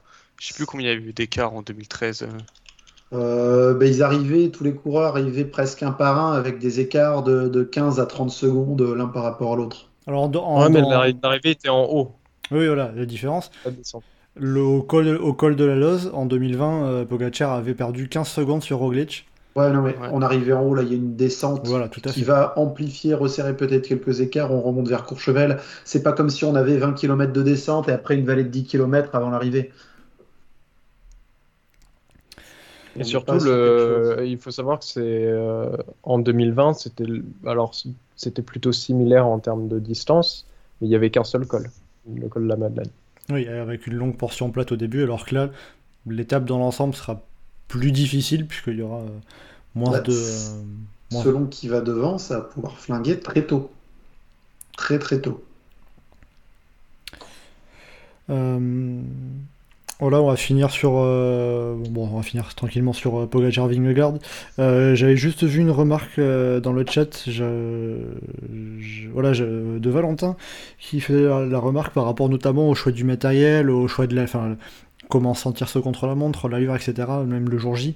Il faisait la remarque, je pense que UAE et Jumbo vont utiliser leurs coureurs en voyant quelle est la meilleure stratégie. Parce que.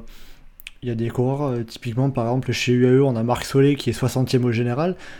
Ça peut, peut permettre d'avoir suffisamment, peut permettre de faire passer un feedback à, à pour dire euh, bon bah ça faut passer comme ça, euh, ça ça passe comme ça, là tu, là tu peux accélérer, là il faut faire attention. Ça peut être, ça, peut être intéressant d'avoir le, le, retour de coureurs comme ça pour, pour, pour Vingegaard et Pogacar. En temps normal, j'aurais dit oui, mais là je vais dire non parce qu'aujourd'hui ils ont eu toute leur connaissance pour examiner dans le moindre détail toute la course.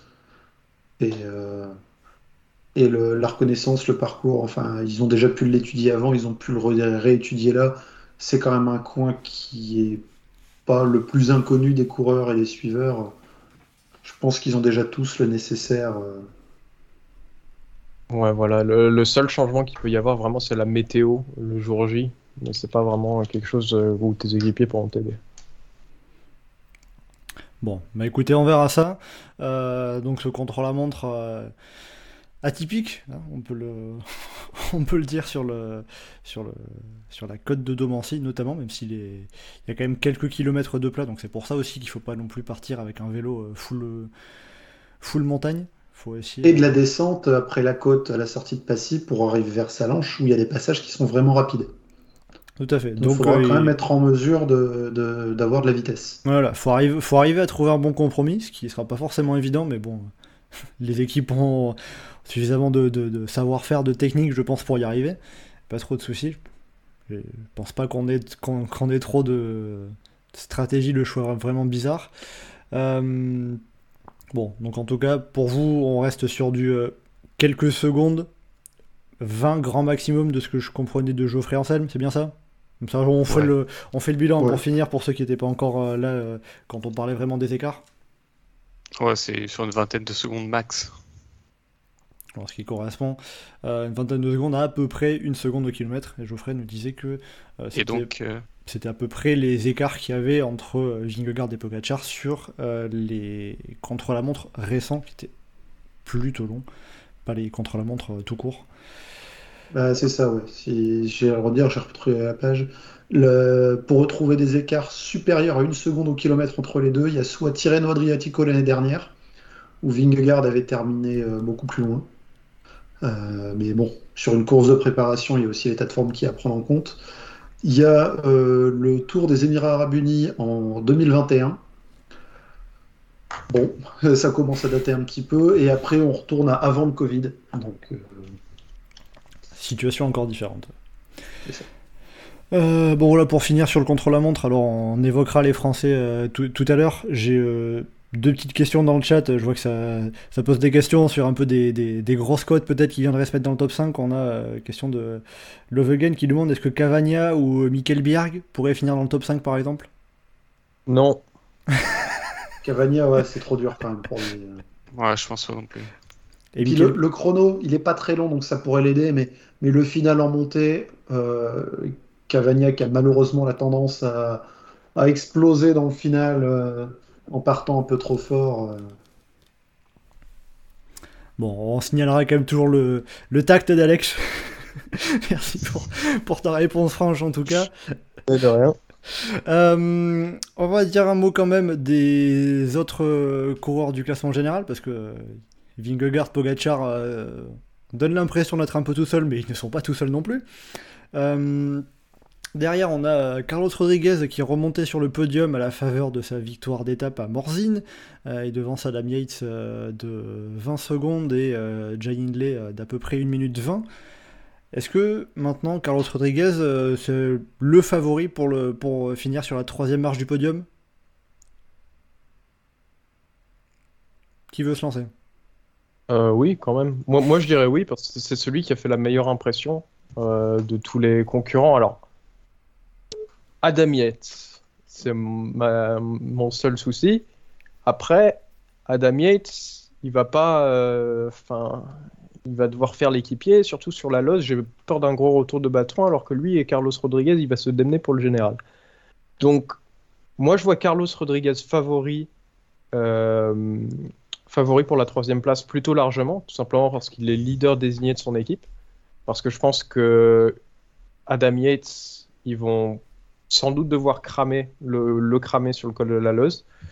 Euh, et que c'est un coureur qui a joué plutôt intelligemment, qui s'est pas mis dans le rouge dans beaucoup de montées. On, l'a vu euh, sur l'étape qui gagne euh, euh, à Morzine, où il gère très très bien euh, la montée de Jouplane, où il, il, se met pas dans le rouge, il revient, il attaque directement dans la descente quand les deux se regardent.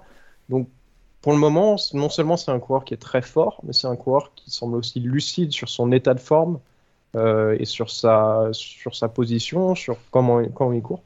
Donc je trouve que pour le moment, où- oui, c'est le, le grand favori pour, pour la troisième place. Le seul que je peux voir concurrencer pour la troisième place, c'est Adam Yates. Le problème, encore une fois, d'Adam Yates, c'est que c'est un équipier qu'on va sûrement devoir cramer à un moment.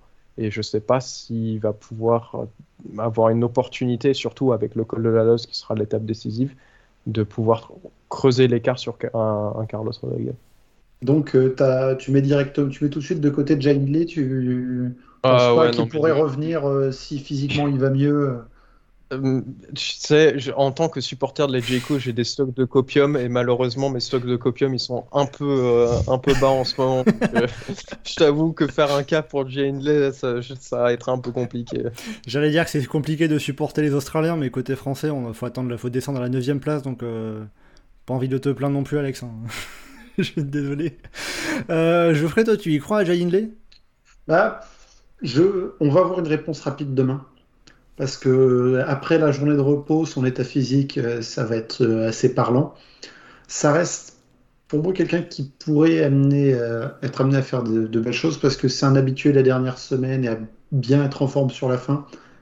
J'imagine plus si Jailey est bien sûr en bonne forme, j'imagine plus Rodriguez par exemple être en difficulté dans la losse que Kindley. Et je vois plus Hindley éventuellement par de l'offensive avoir l'opportunité de reprendre du temps euh, dans l'étape des Vosges. Mais euh, enfin, c'est un gros si parce que ça dépend de son état de santé. Il était vraiment euh, pas bien hier avant-hier. Mais d'un autre côté, s'il était complètement HS physiquement, il aurait perdu beaucoup plus de temps. Oui, euh, Hindley qui avait été pris dans la grosse chute au, dé- au- au départ de l'é- de, de l'étape de samedi, hein, faut, faut le rappeler. Même si bon, on n'avait pas tout à fait bien vu tomber, il est euh, reparti assez rapidement, mais il avait été pris dans la chute, donc il y a très probablement des séquelles, hein, évidemment. Euh, Anselme, tu pencherais plutôt pour qui entre euh, Carlos Rodriguez, Adam Yates et Jay Hindley pour la troisième marche du podium? Bah moi je serais comme Alex, Hindley, j'y crois pas moyen. J'y crois pas. J'y crois Ah, moyen. J'y- beaucoup J'y crois pas trop, j'y crois au moyen. Assez compliqué le français là. hein. C'est pas. C'est vrai qu'il a. Enfin, son argumentaire repose sur la troisième semaine, mais il a quand même euh, l'air en baisse de régime euh, depuis le début du tour. Donc je pense qu'il va doucement redescendre, euh, perdre du temps. Je pense pas que Kuss ou Bilbao puissent euh, venir l'inquiéter pour le top 5 à moins d'une grosse craquante. Ouais, ça fait déjà un sacré écart quand même. Ouais, c'est ça, c'était il y a peut-être 2 J'avoue minutes 30 que, quasiment. Euh, Déjà, si Inlay tombe au niveau de Kuss, euh, j'ai- je flipperais quand même. Bah, pour moi, c'est la défaillance. Si sur la lose, tu vois, dès le début du pied, il est complètement à la ramasse, Oui, euh, ça peut se payer cher. hein. ça peut vite se payer cher sur la fin. Mais euh, c'est, faudrait vraiment qu'il soit dans un jour sans. Devant, Bah là, en fait, c'est ça, le fait que Adam Yates soit. Il serait leader, Adam Yates, j'aurais tendance à dire Adam Yates. Parce qu'ils sont quand même très costauds, malgré le, les, bouts de, les bouts de chemin qu'il fait en tête de groupe. Il est en gestion parfaite. Mais à côté, tu as Rodriguez qui est pareil, euh, très très fort, qui va gagner son étape. Euh, euh, sur la Vuelta, il avait fait un solide chrono Rodriguez parce que je enfin, je vais regarder vite fait, j'étais pas trop sûr de ses références. Donc les deux vont être. 4 sur un chrono. Ouais, c'est ça, il fait à 1 minute 30 à peu près de Evenpool. Ouais, mais dans le temps des tout meilleurs. Ouais, ouais. Oui, il, il, il, était à 34 secondes de Primoz Roglic sur un chrono de 31 km tout plat l'année dernière sur la Vuelta. Donc euh, ça va dépendre en fait du chrono Dietz qui peut ou sortir un très bon chrono ou le faire un chouïa en dedans. Mais vu qu'il joue le podium, j'y crois pas trop. Donc je pense que ça va jouer à pas grand chose. J'ai j'ai envie de dire quand même avantage Rodriguez, mais euh, ça peut jouer à pas grand chose. Bon, en tout cas, ça, ça va être serré. Euh, je vous sens plus euh, attendre pour le coup, là aussi, l'étape du col de la Lose. Euh, vous craignez des. Enfin, surtout à craindre des défaillances qui permettraient d'y voir plus clair dans la lutte pour le podium? Ouais, bon, on va attendre un peu. Tu sais quoi On refait un podcast samedi soir après l'étape du Marshall et à ce moment-là, on va te faire un pronostic pour le podium. Je pense qu'on aura bon. ah, et question de prudence, ça fait, ça fait pas de mal. Après, sinon, il y, y, a quand même le point où on est tous d'accord sur le fait que puisqu'il est équipier, Yates finira pas sur le podium. Euh, vu comment on est en général sur nos pronostics. Ah, il fait podium. Hein. Ceux qui nous écoutent misaient tous, misaient tous sur Adam Yates. Hein. voilà, donc comme ça vous savez quoi faire. Euh... euh... Voilà, après, euh, dans, le, dans le chat, on a Webhouse qui dit de trop dommage qu'Inley ait chuté. Était-il vraiment à 100% ce week-end? Voilà, après, c'est toujours la remarque de savoir où est-ce qu'il en est par rapport à sa chute.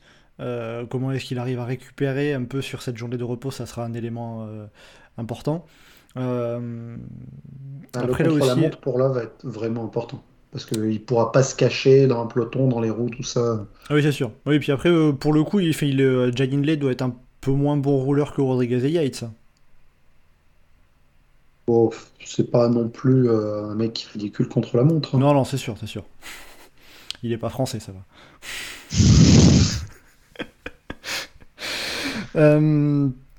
Euh, euh, je vois après des rumeurs dans le chat. Alors, euh, oui, en effet, Carlos Rodriguez, d'après les rumeurs, serait envoyé chez Movistar. en tout cas, il me semble qu'il pour l'instant rien de signé, hein, mais il, ah. il serait parti. en profite, qui vise le podium. Si par chez Movistar, ce sera pour faire entre 5 et 8. Ça sera podium de la Vuelta, ça ira quand même. On une sont dites sur ce podcast. ah, je sens que ça, vous manque, de... ça vous manque de critiquer la Movistar. Là, il, va passer de Pitcock, Martinez, Kwiatkowski en équipier à des mecs euh, qui font des, euh, des top 10 sur des classiques espagnols. Ça va lui faire les pieds. C'est prestigieux le circuit de jet show. Euh, bon, voilà, après, euh, quelque chose à rajouter concernant euh, notamment Carlos Rodriguez? D'ici. Alors attends, je regarde juste un truc. Ah, D'ici deux ans, il pourra jouer le. Non, l'année prochaine, il pourra jouer le maillot blanc. Bah, s'il y a Evenpool, attention. Hein. Ouais. En tout cas, oui, il sera pas tout seul comme, comme les Pogacar cette année. Hein. Ouais, ça, il y aura un peu de. Ça va faire bizarre l'année prochaine quand même, de, de voir potentiellement euh, des bagarres pour le maillot blanc. Bah, Du coup, il y aura peut-être de la bagarre pour un autre maillot. Quoi. Alors, on va se dire que ça fait longtemps quand même qu'on n'a pas, eu... qu'on pas eu un maillot, maillot blanc qui change d'épaule. Euh... Parce que je crois que bah ouais, depuis. J'en avais parlé la semaine dernière, mais je crois que. C'était Egan, Bernal. Euh, en 2020, le dernier. Ouais, mais la dernière fois qu'on a eu une vraie bataille pour le maillot blanc. Oh, ça, ça, doit dater de Roland Taramay. Bah, 2018 entre Latour et Bernal. Ah, ça, il est tombé bien bas, Latour. bon, on va lui souhaiter que ça, que ça, que ça puisse s'arranger hein, pour, le, pour, pour, pour, les descentes. Euh, là, c'est 2011. Après, il faut remonter à 2011 avec Roland Taramay, sinon c'était le néant. Euh, bon voilà, concernant euh, Carlos Rodriguez, après bon pour le reste du, pour le reste du classement général, euh, pas forcément grand chose d'autre à ajouter. On, je vois hein, David Gaudu 9ème, Guillaume Martin 10ème, on en parlera dans quelques instants quand on parlera des Français. Euh, mais Le top sinon, 11. Top 11 pour l'instant pour, un- pour une équipe française. hein. C'est Félix, Félix Gall pour AG2R. Euh, Pour faire un pari sur combien de temps il prend sur le chrono demain. euh, tiens justement, alors je, je- je m'y- Plus ou moins que Guillaume Martin.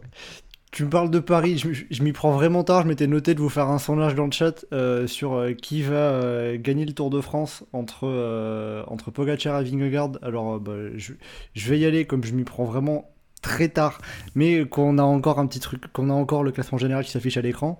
Donc, euh, écoutez, euh, je vous pose la question déjà à vous, euh, s'il y en a l'un d'entre vous qui veut se lancer, pour comme ça, petit pronostic pour qui va remporter le Tour de France entre Pogacar et Vingegaard. Et je, je, je lance le sondage dans le chat. Qui veut y aller? Alors, euh, va- vas-y, vas-y, parce que moi, du coup, je tape la question. Hein. Ah ouais, juste Pogachar. Pogacar, donc, pour Anselme. Euh, Moi, je reste dans l'avis des deux podcasts précédents. L'avantage pour le moment, il a Vingegaard, mais je pense que le tour sera gagné par Pogacar. Ok. Et... Moi, j'aimerais tellement qu'aucun des deux ne gagne, mais enfin, je veux dire, je veux dire Voilà, il faut deux- enfin, qu'il y en ait un qui soit malade et que l'autre tombe. euh. Voilà, c'est ça. M- Moi, je dis Vingegaard. Euh, bon. C'est tellement im- imprévisible euh, ce tour. Voilà, t'imagines, les deux, ils sont côte à côte. Vingegaard, il colle Pogacar dans la descente de la Loze. Les deux, ils tombent. Et pouf, tu te retrouves à voir Carlos Rodriguez qui est en jaune. Ouais, c'est finalement Adamiès qui gagne le tour. Et c'est Adamiette qui gagne le Tour de France dans les Vosges ensuite en renversant le tour. euh. Et c'est pour ça qu'il faut toujours s'accrocher. Euh, donc, si je fais le bilan Non, pour euh, vous. Adam, Yates, Adam Yates, il va célébrer avec un, un, un repas britannique. Il va, il va être malade et du coup, euh, c'est Hindley qui va gagner. Bah non, Rodriguez du coup. Il là, il repasse pas devant Rodriguez. Si, si, si, on va trouver, on va trouver, on va trouver un truc. t'inquiète. Euh, je vois dans le chat euh, Alexandre qui dit Alex, il est blasé. Oui. Très bien, comme ça, comme ça, la question est traitée. Euh, donc du coup, si je fais le bilan de vous trois, on est sur un 2-1 pour Pogachar, c'est bien ça Je me suis pas trompé? Ouais, On est sur bien. ça, ouais. A priori, ouais. Bon. Et sur la vingtaine de votes dans le. Euh, alors pour l'instant, alors pour l'instant, les votes euh, on- vont plutôt côté Pogachar. On est sur du 2 tiers Pogachar, 1 tiers euh, Vingegaard, donc ça colle avec vous. Comme nous, ouais. Et dans l'autre sens. Euh, donc quand même visiblement, euh, la décision est moins serrée que l'île générale pour l'instant. Intéressant à noter. Euh, bon, puis après, je vois aussi euh, certains pronostics. euh, Valentin qui dit Guillaume Martin va renverser le Tour de France. Euh, Juliaco qui nous dit Godu dans l'échappée vers Bourg-en-Bresse, un train bloque le peloton et il reprend 20 minutes. Ah bah. Godu, sur même. les, sur les scénarios. Oh là, les Godu, scénarios quand même, quand on va se mettre à parler des Français, quand même, le... ces lendemains de journée de repos qui sont compliqués, euh, je suis très craintif pour lui demain. C'est un chrono en plus? Ouf. C'est pas long, il a besoin de temps pour se mettre en route. euh, Ah, Quand tu vois la, tu vois Voilà. la FDJ avec des mecs comme Godu et Madouas, tu te dis il faudrait revenir euh, autour des années 20 avec des étapes de 350 km un jour sur deux. L'avantage, c'est que tu vois, les trois mecs pour la 9ème place, c'est que des quiches en chrono. Hein. Godu, Martingale. euh, Euh, dernière petite question concernant Vingegaard et Pogachar. Euh, on a Christophe qui dit si samedi soir il y a moins de 10 secondes entre Pogachar et Vingegaard, il se passera quoi sur les champs? Bordel. Ça dépend qui est, ça dépend qui est derrière. Ça dépend de la météo parce que peut-être il va pleuvoir. Du coup, les trois derniers tours, on va neutraliser les temps. Donc, est-ce qu'on peut faire le, de la bagarre avant ou pas? Ah, très, très compliqué. Et Geoffrey, tu disais ça dépend qui est le vent qui est derrière? Ouais, euh, Pogachar, je le vois bien euh, aller, se, aller foutre le bordel avec les autres et participer au sprint massif euh, s'il a pas réussi à sortir avant. hein. Ah, il est, capa- il est capable de tout. hein. C'est compliqué quand même. hein. Parce que bon, c'est. euh, Parce que, euh, le, le dernier gars qui, est, euh, qui a réussi à faire ce coup-là, c'est Vinokourov. euh, ça, commence à dater quand même. euh, 2005, je crois. Bah, depuis le- qu'ils ont changé le circuit, de toute façon, il n'y a pas de relance en haut des Champs-Élysées. Le peloton peut avancer à un rythme continu et c'est quasiment impossible pour des échappés de prendre du temps. Bon, euh, Faudrait une masterclass tactique. quoi. sinon, GG, attaque, UAE barre la route. Voilà, c'est ça. Sinon- j'ai Yako qui propose de mettre tous les sprinters hors délai. Ça suffit. Même si je pense qu'il restera, même si je pense qu'il restera Wout van Aert quand même. hein. Ouais, mais dans ce cas-là, tu vois, t'as tous les mecs un peu rapides qui se disent c'est l'occasion de gagner sur les champs. Ouais. Et, équipes euh, qui roulent. Et par rapport au sprint sur les Champs-Élysées, euh, j'invite tous ceux qui n'ont pas les top 10 des dernières années, allez regarder le top 10 des sprints sur les Champs-Élysées. Il y, a tel- il y a tous les ans, il y a des mecs qui n'ont rien à foutre là qui y sont. Boissanagan, tous les ans, il est là. tous les ans, il est là. Il recule chaque année, mais tous les ans, il est là. Bon bah on verra s'il y sera cette année. C'est ton, c'est, c'est ton prono? Oui. ah, ce serait beau. La victoire de Total Energy euh, sur ce tour. Surtout qu'on n'aura pas les champs l'année prochaine, donc euh, vraiment, Ouais. faut en profiter cette année. Bon, bah, très bien. Euh, bon, allez, après, pour, euh, pour finir le, pour finir le, le, le, le- le vote prono sur euh, Pogacar Vingegaard, est-ce qu'on peut se retrouver? Est-ce qu'on peut. euh, enfin, quelle est la probabilité qu'on se retrouve avec un écart de moins de 8 secondes à l'arrivée de ce Tour de France? Bah, je pense que c'est faible, mais c'est possible. J'y crois pas. Je pense que ça va suffisamment se flinguer vers la Loze et si c'est pas encore fait ensuite euh, dans les Vosges pour que, pour que l'écart se fasse. Pas nécessairement énorme, hein, ça pourrait être autour d'une vingtaine de secondes, mais euh, Bon, il y a quand même moyen d'organiser. après, euh, je prends hein, s'il y a moins. Il y, a quand même, il y a quand même encore moyen de faire des écarts, mais si on devrait conclure, c'est que le, le général est encore euh, très incertain et très serré. Ça. Non, mais euh, vu- vu notre capacité à faire des pronostics, euh, là on est à fond à te lancer, est- estimer ça va être quoi l'écart entre les deux? On peut être sûr, il y a un des deux qui se pète la clavicule demain ou après-demain, et euh, il y en a un. Et celui qui reste, il gagne avec 5 minutes sur Rodriguez et il l'est. Donc on va éviter de pronostiquer tout, et- n'importe quoi. Je vois même Romain qui dit sprint sur les champs pour la victoire fiable. Euh, Limite, il vaut mieux pas qu'on pronostique un truc comme ça quand même. Euh, bref, bon, voilà pour le général. On y a quand même passé un peu plus d'une heure, donc on va passer à un autre sujet. Un petit mot sur les baroudeurs. Aussi, on a vu donc euh, quatre victoires d'étape pour les baroudeurs. Euh, Peyo Bilbao à Issoire, Yoni Aguirre à Belleville en Beaujolais, Michał Kwiatkowski au Grand Colombier et Wout Pouls, j'ai essayé de faire attention à la prononciation, euh, Saint-Gervais-Mont-Blanc. Quelle est la performance euh, parmi ces quatre-là, ou peut-être même un, autre coureur, hein, qui vous a particulièrement marqué sur, euh, sur cette semaine? Euh, Chris Neylands, Avec Chris Nylands, euh, qui était à l'attaque euh, très souvent. J'ai essayé de retrouver les chiffres, mais euh, c'est... Bah, heureusement qu'il n'y a pas de compteur du nombre de personnes qui ont attaqué parce qu'il l'aurait pété. hein. Tellement il y en a. Ouais, bah il a... Alors je vois, alors, de- de- sur, sur les datas de Pro Cycling Stats, il était dans l'échappée vers Issoire, où il finit quatrième, et sur les... dans l'échappée vers Saint-Gervais, euh, où il avait... euh, où il a chuté, euh, alors qu'il était bien parti avec, euh, avec Van Aert, Pouls et... Et quatrième élément qui m'est complètement sorti de la tête. Solaire Et Solé, voilà, tout à fait. Euh, donc Chris Nylands qui n'est pas d'ailleurs le euh, coureur désigné le plus combatif de cette deuxième semaine puisque le vote Twitter a désigné Thibaut Pinot. J'ai vu que ça fait réagir justement donc je voulais euh, préciser cette information. À partir du mais- moment où tu mets un vote, euh, tu sais comment ça va finir. Un vote avec Thibaut Pinot. Sachant que le premier euh, sur la première semaine c'est Van Aert, il faudra voir qui sera sur la troisième semaine, mais s'il gagne pas son étape, il y a de grandes chances que Pinot il soit sur le podium. Mais de toute façon, sur toutes les courses, quelles qu'elles quelles qu'elles soient, dès qu'on fait un vote internet, que ce soit Twitter ou autre, tu te retrouves à voir des mecs complètement random qui se retrouvent à être sur le podium. Euh, sur les 4 jours de Dunkerque, ils avaient fait un truc comme ça. Il y a Axel Narbonne Zuccarelli qui s'est retrouvé à monter sur le podium un soir. Il n'a pas fait une échappée. Euh, rien, il était juste euh, bah, dans le peloton, tranquillement. Oui, c'était un truc pour la popularité, t'avais raconté, je Ouais. crois. Ouais, premier jour, euh, le public sur Internet, ils avaient voté Peter Sagan. Le deuxième jour, ils ont su qu'il y avait ça.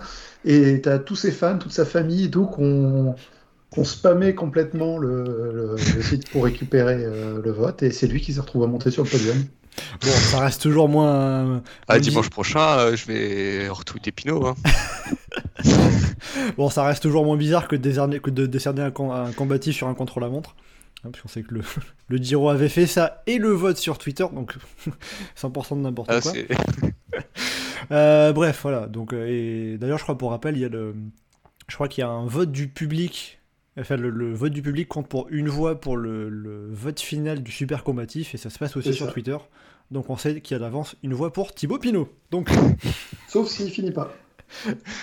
oui, voilà, oui, bon. je- tu n'arriveras pas à porter à Thibaut Pinot. Je suis dés- désolé, Geoffrey. Euh, Anselme, pour revenir sur, euh, sur, sur nos baroudeurs, euh, quelle performance t'as marqué? Euh, performance sur Nizagiré, mais surprise de que le mec qui part tout seul vers Iswar se fasse rattraper tellement ça arrive jamais euh, dernièrement. Le groupe derrière a réussi à s'entendre. euh, C'était un petit choc. hein. Mais euh, que, euh, Ça a été sur- pour ton sur le petit forum, cœur. Il n'y a pas énormément de, de gens qui voyaient. C'était ah putain, encore un mec qui part à 40 km de l'arrivée. ah qui bah moi va j'ai direct, hein, je me suis dit, jamais putain, faire fais reprendre, chier. ça va jamais collaborer et tout. et- Enfin, et puis en plus derrière il n'y a pas un mec qui sprint à part Bilbao. Du coup tu sais qu'ils vont se faire flinguer, mais non ils ont tous roulé. Enfin franchement c'était beau. Ouais, alors, pour, le, pour le coup, le final, enfin, je, moi, je, enfin, j'ai, regardé ça avec ma copine et je lui ai, je lui ai dit, bon, Neylands, il va se faire rattraper, tu vas voir que Zimmerman et O'Connor vont tenter d'attaquer et Bilbao va gagner au sprint.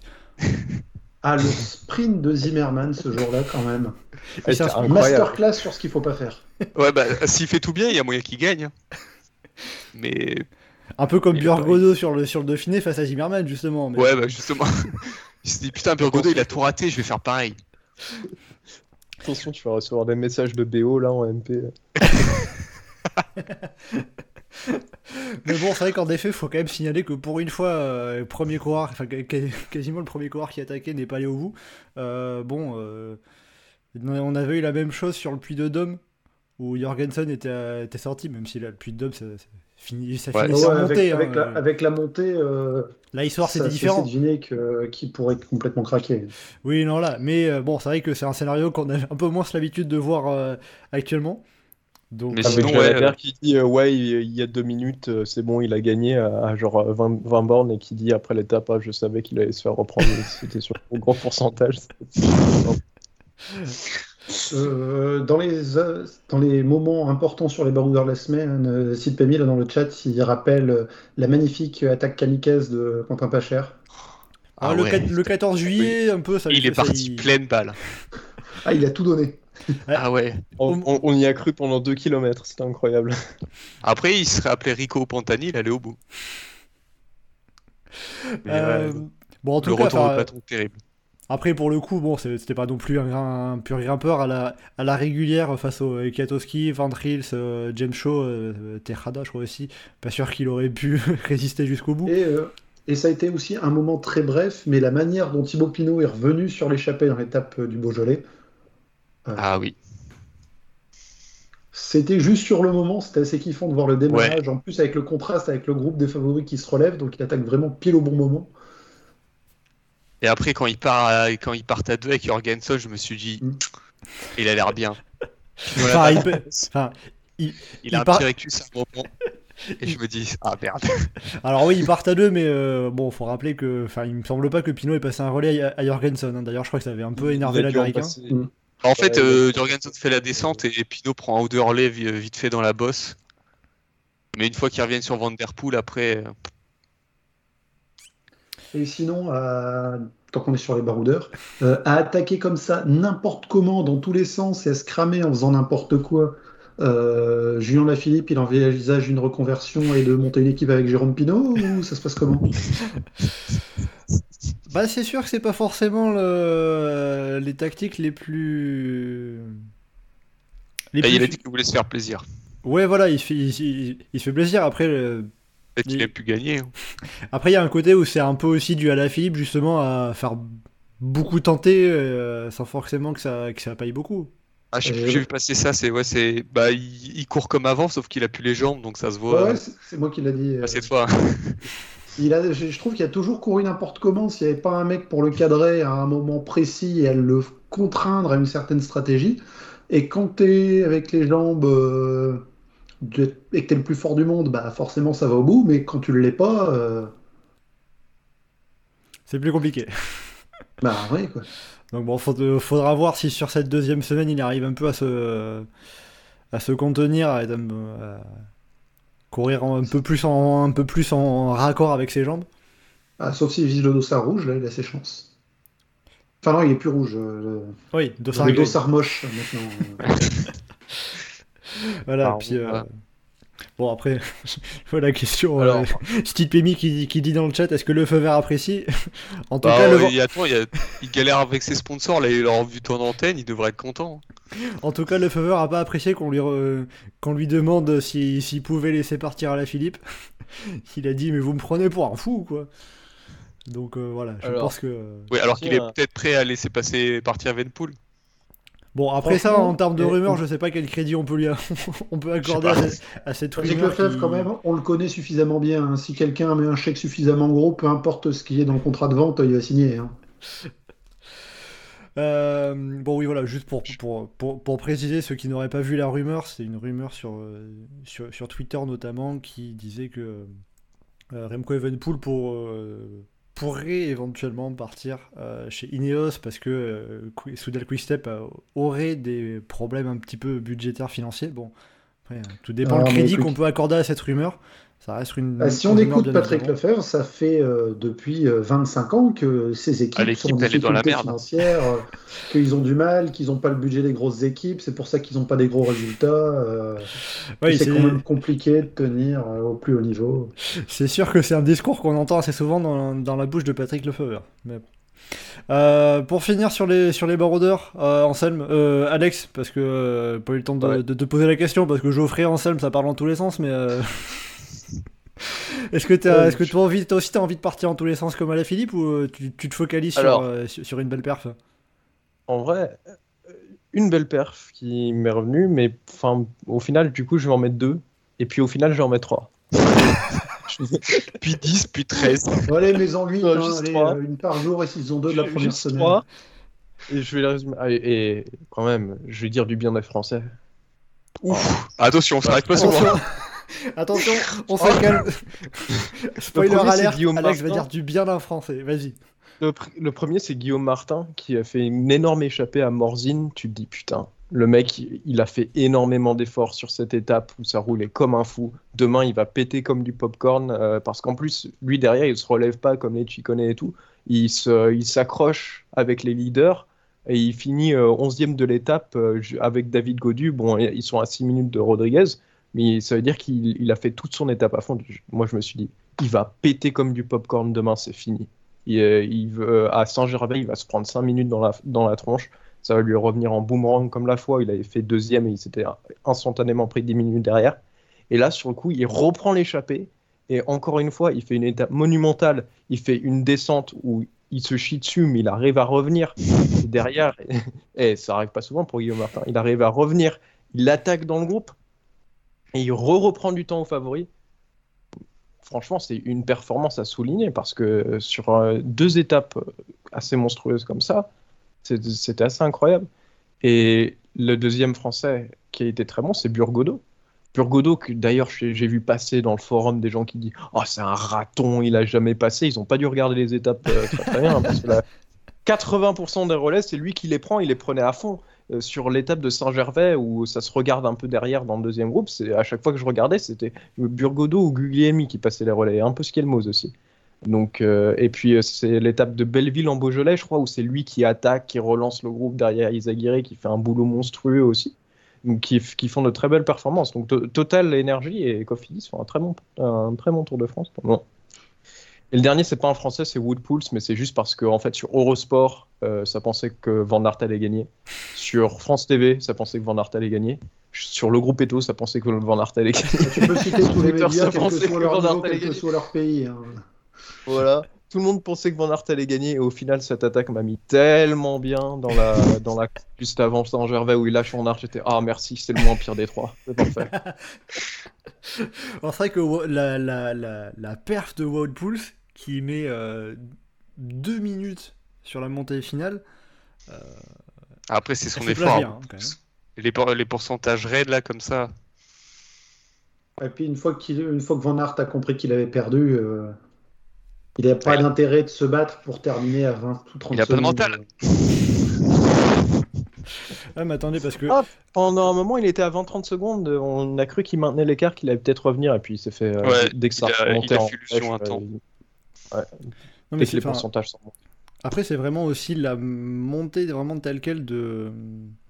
de la montée finale du BT de, de Poels qui était vraiment enfin, impressionnante. J'ai retrouvé. euh, il... Alors, Poels sur la montée finale, mais le même temps que David Godu, à 3 secondes près. Donc, c'est-à-dire Est-ce que, que. c'est bon pour Pouls ou est-ce que c'est mauvais pour Godu? Comment on interprète ce résultat Ah, ça veut dire que Poels est monté seulement une minute plus lentement que Vingegaard Pogacar. Et il est monté par exemple plus rapidement que Bilbao, que Hindley, euh, que Simon Yates. euh. Ouais, il a, il a fait une énorme montée. hein. Ouais. C'est- C'était largement le plus fort devant. Ça a critiqué les Français en disant Ouais, euh, vous, vous auriez dû sauter dans la roue et tout. Mais enfin, tu, tu regardes les mecs derrière, les Burgodo, Martin, etc. C'est pas eux qui allaient, qui allaient concurrencer Woodpool sur la montée. hein. Ouais, Burgodo qui revient troisième. euh, Ouais, solide. Solide, mais il, il a fait une très belle montée. hein. Mais il n'était pas plus fort que Woodpool. Bah là, c'est sûr que pour battre, pour battre euh, euh, il fallait s'y prendre très tôt. hein. Mais bon, on va finir sur, euh, sur la très belle paire de Mathieu Burgodo. Puis, euh, quitte, à, quitte à citer tous nos pronos foreux, je vais aussi me citer euh, que sur la fantasy, j'avais Mathieu Burgodo. Puis, je puis euh, au départ de l'étape du Grand Colombier, je l'ai changé pour Pierre Latour. À la fin de l'étape, j'ai changé Latour pour Maxi Van Rils. Ah, le coup très très bien senti là. Donc, pardon Mathieu. Je m'excuse, j'aurais dû te garder. On parlait de baroudeur euh, sur les Champs-Élysées tout à l'heure. Quand tu as dit Pierre Latour, je me suis dit, ouais, lui, c'est un mec qui pourrait, euh, si... si ça part bien, y aller à fond et résister, faire un effort de bourrin pour tenir. euh. Bon, faudrait qu'il panique pas dans la descente du pont des Tuileries. Ça va, ça reste suffisamment court quand même. Ouais. Non, mais en vrai, quitte à avoir un mec qui sort en bourrin et qui résiste, ça peut être dans ses, dans ses capacités. Parce qu'on se demandait tout à l'heure, est-ce qu'il y a, il y a quelqu'un qui pourrait le faire? Ouais, pourquoi pas. Ouais, et puis la tour, ça aurait pu être le français qui aurait fait un truc sur le chrono demain. Mais je pense Non, pas qu'il le fasse non, à non, fond. la première partie, il y a une euh, une partie de descente rapide. euh. Non, mais euh, c'est malheureux à dire. hein, mais... Ouais, c'est surtout que je pense qu'il le fera pas à fond. Oui, il a pas forcément beaucoup d'intérêt. Puis Peut-être la montée finale, hein, un peu le, le... de Mancy, tenter un peu de se tester, se rassurer, montrer qu'il a vraiment les jambes. Très, c'est, c'est, c'est- fatalement, c'est compliqué pour lui. hein. Euh, Un petit mot, je vois, on a une question de Mehdi euh, qui dit Burgodo coureur inclassable, quelle est sa spécialité? Est-ce que, est-ce que, est-ce que vous avez quelque chose à... Coureur français. Moi aussi, bon, c'est un, Bon, un par- bon partout, bon partout, excellent nulle part. Voilà. Ah, C'est ça, c'est à un moment, je sais plus, euh, c'est avec Victoire Paris-Nice, on disait que c'était le Alaphilippe du pauvre ou un truc comme ça, mais Ouais, parce qu'il y a la ressemblance avec le bouc, mais justement, est-ce qu'il peut pas faire Ouais, un peu mais- un- à la Philippe en courant plus intelligemment? Bah il a le même, enfin il a un profil un peu similaire, peut-être un peu moins bon puncher, mais plus malin en course peut-être, mais C'est pas compliqué. non, enfin en, il, en vrai il a les qualités pour aller gagner une étape, mais après il faut faut avoir les, les jambes et puis euh, sentir le bon coup. Faut aller dans la fuga de la fuga. Euh, bon, très bien, on va, faire- on va finir euh, aussi, euh, passer un petit mot concernant les ba- ba- baroudeurs, un petit mot sur le classement de la montagne, le maillot à poids. Là aussi, je vais vous mettre un sondage dans le, dans le chat. Est-ce bon, que je peux donner une petite stat sur le maillot à poids, Mathieu? Vas-y, vas-y, comme ça, ça me, ça, ça me laisse le temps de, ta- de taper la question et de vous la mettre dans le chat. Allez, Ah. vas-y. Alors, euh, un coureur qui a zéro point aujourd'hui ou même demain soir euh, Ah, peut peut encore encore gagner, ouais. mathématiquement prendre le maillot, pas le gagner, prendre le maillot à poids mercredi. Ah ouais, c'est ce que quand il nous a dit, quand, il a- quand j'ai vu la question qui remportera prono, je me suis dit, mais en fait, ça se trouve, c'est un, c'est pas encore, il a pas de points, le type. Et le- Pour le moment, les deux co-leaders, on va dire Chicone et Paoles, ont 58 points. Supposons un des deux se donne à fond dans la montée de. Comment dire? De Domancy demain, genre il fait le début au ralenti et la fin en récup, et juste pour avoir un bon chrono sur la côte, et qui se retrouve à être en tête à avoir 5 points supplémentaires, ça les amènerait à 63 points. Avec les points doublés à la loze, il y a 65 points euh, mardi. Donc ça veut dire que donc, donc attends, ça veut dire que j'allais vous poser la question qui remportera le classement de la montagne Chicone, Paoles et Vingegaard ou Pogacar. Vaut mieux que je mette Vingegaard, Pogacar ensemble et autre. Bah, si l'échappée, si c'est pas une échappée qui vaut. Ça dépend en fait de la lose. Ouais, ouais. Je pense que c'est celui qui passe au sommet de la lose qui gagne le maillot à poids, hein, franchement. Ça dépend. Si c'est des... si c'est les favoris qui arrivent en tête de la lose, oui.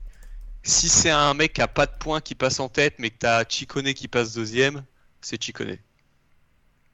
Bon, Ou alors, euh, bon, Je bon, pense que c'est c'est un mec qui a déjà scoré comme un, un Woods par exemple ou euh, par contre, ouais, ça peut être. euh, bon. Euh, Pinot, Pinot, par contre, c'est du euh, copium euh, complet, mais tu m'as compris quoi. Un mec qui a déjà scoré, ça veut dire un mec qui est déjà en forme. Bon, écoutez, du coup, dans le chat, je vous mets le sondage euh, Chicone, Paoles et Vingegaard, Pogacar ensemble ou un autre, comme, comme on a que 4 propositions. Euh, et du coup, de votre côté, euh, si vous deviez faire un choix, on va pas parler très longtemps de, du maillot à poids comme on a déjà pas mal avancé. Mais comme ça, petit pronostic à une semaine de l'arrivée concernant le, le maillot à poids, qui est quand même très serré. hein. On a euh, Chicone et Paoles à égalité de points, Vingegaard avec 4 points de retard, Pogacar 10 points de retard, Van Aert il est à 11 points. ouais, mais déjà, le barème il est pourri.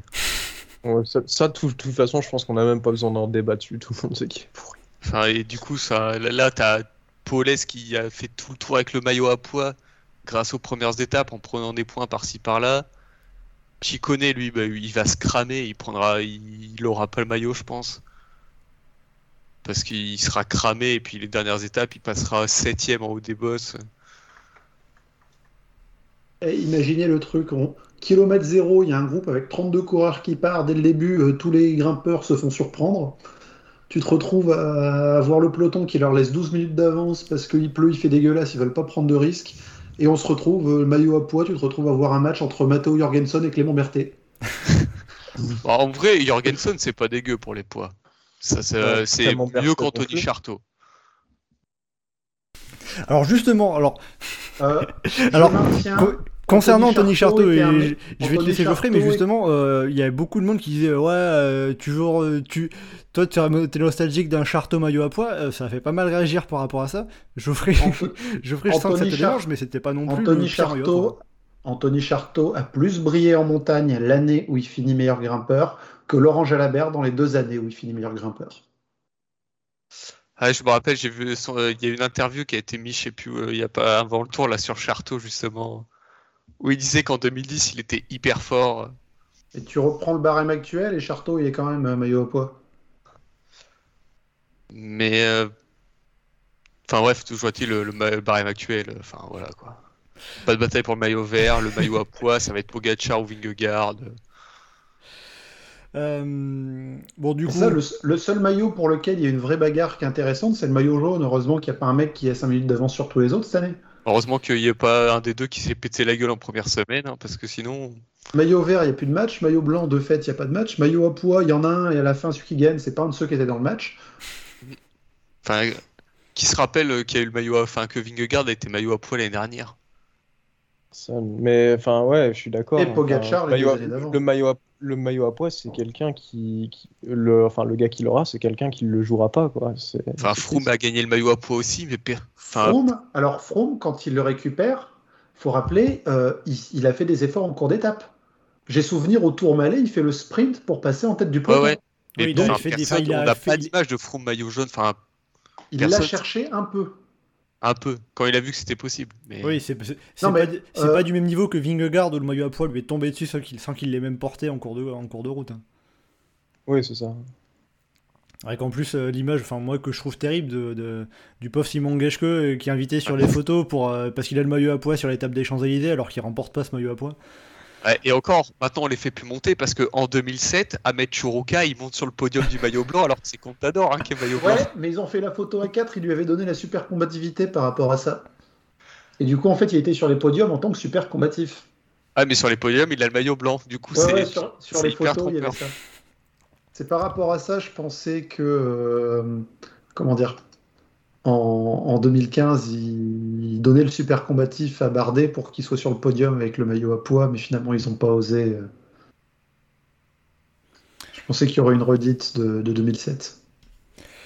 Euh, alors après justement j'avais vu une question de Christophe euh, voilà, euh, qui disait pour qui ce maillot était un réel objectif avant le départ? Euh, Alors il m'a semblé avoir Chicone. compris que Chicone le visait, je pense que Pa- Paulus Mais- euh, l'a vite visé. Et t'as même des mecs comme Daniel Felipe Martinez qui, quand ils sont en échappée, font les points pour le, enfin, font le sprint pour les points, même quand il n'y a pas de points, parce que le il est débile et euh, et t'as un col de 8 km et si tu passes troisième, t'as pas de points, parce que cette année ils ont décidé de le classer en troisième catégorie. Alors là, là, euh, Martinez va avoir du mal à faire des sprints pour rien maintenant, mais, euh, mais oui c'était... Oui, oui, non. C'était, c'est, vrai que c'était dans les, dans les images euh, insolites, le sprint pour rien. C'est, euh, c'est cocasse. Euh, bon, du coup, pour euh, finir, répondre au, répondre au sondage. euh, donc, Anselme, euh, Vingegaard ou Pogacar pour toi? Ouais, par contre, euh, Churuka, il, il a pas disparu. hein. Il est passé chez Green Edge où il, était avec Chavez euh, sur le Giro. Et il a fini chez Caja Rural où il a gagné ses premières victoires pro à la Vuelta à Astoria. Un peu de respect. Voilà, le spécialiste du cyclisme espagnol tenait à, tenait- à défendre euh, le. C'était ah, c'était censé être une défense. Attends, la Volta Astoria, Adam Yates, il se fait un plaisir d'aller gagner les courses en Espagne là-bas. Est-ce qu'il aurait pas gagné Il n'y a pas une petite course qu'il a gagnée euh, Le Grand Prix de Fourmis Comment dire non, une petite course, j'ai dit. Euh, Enfin, il n'a pas gagné le genre.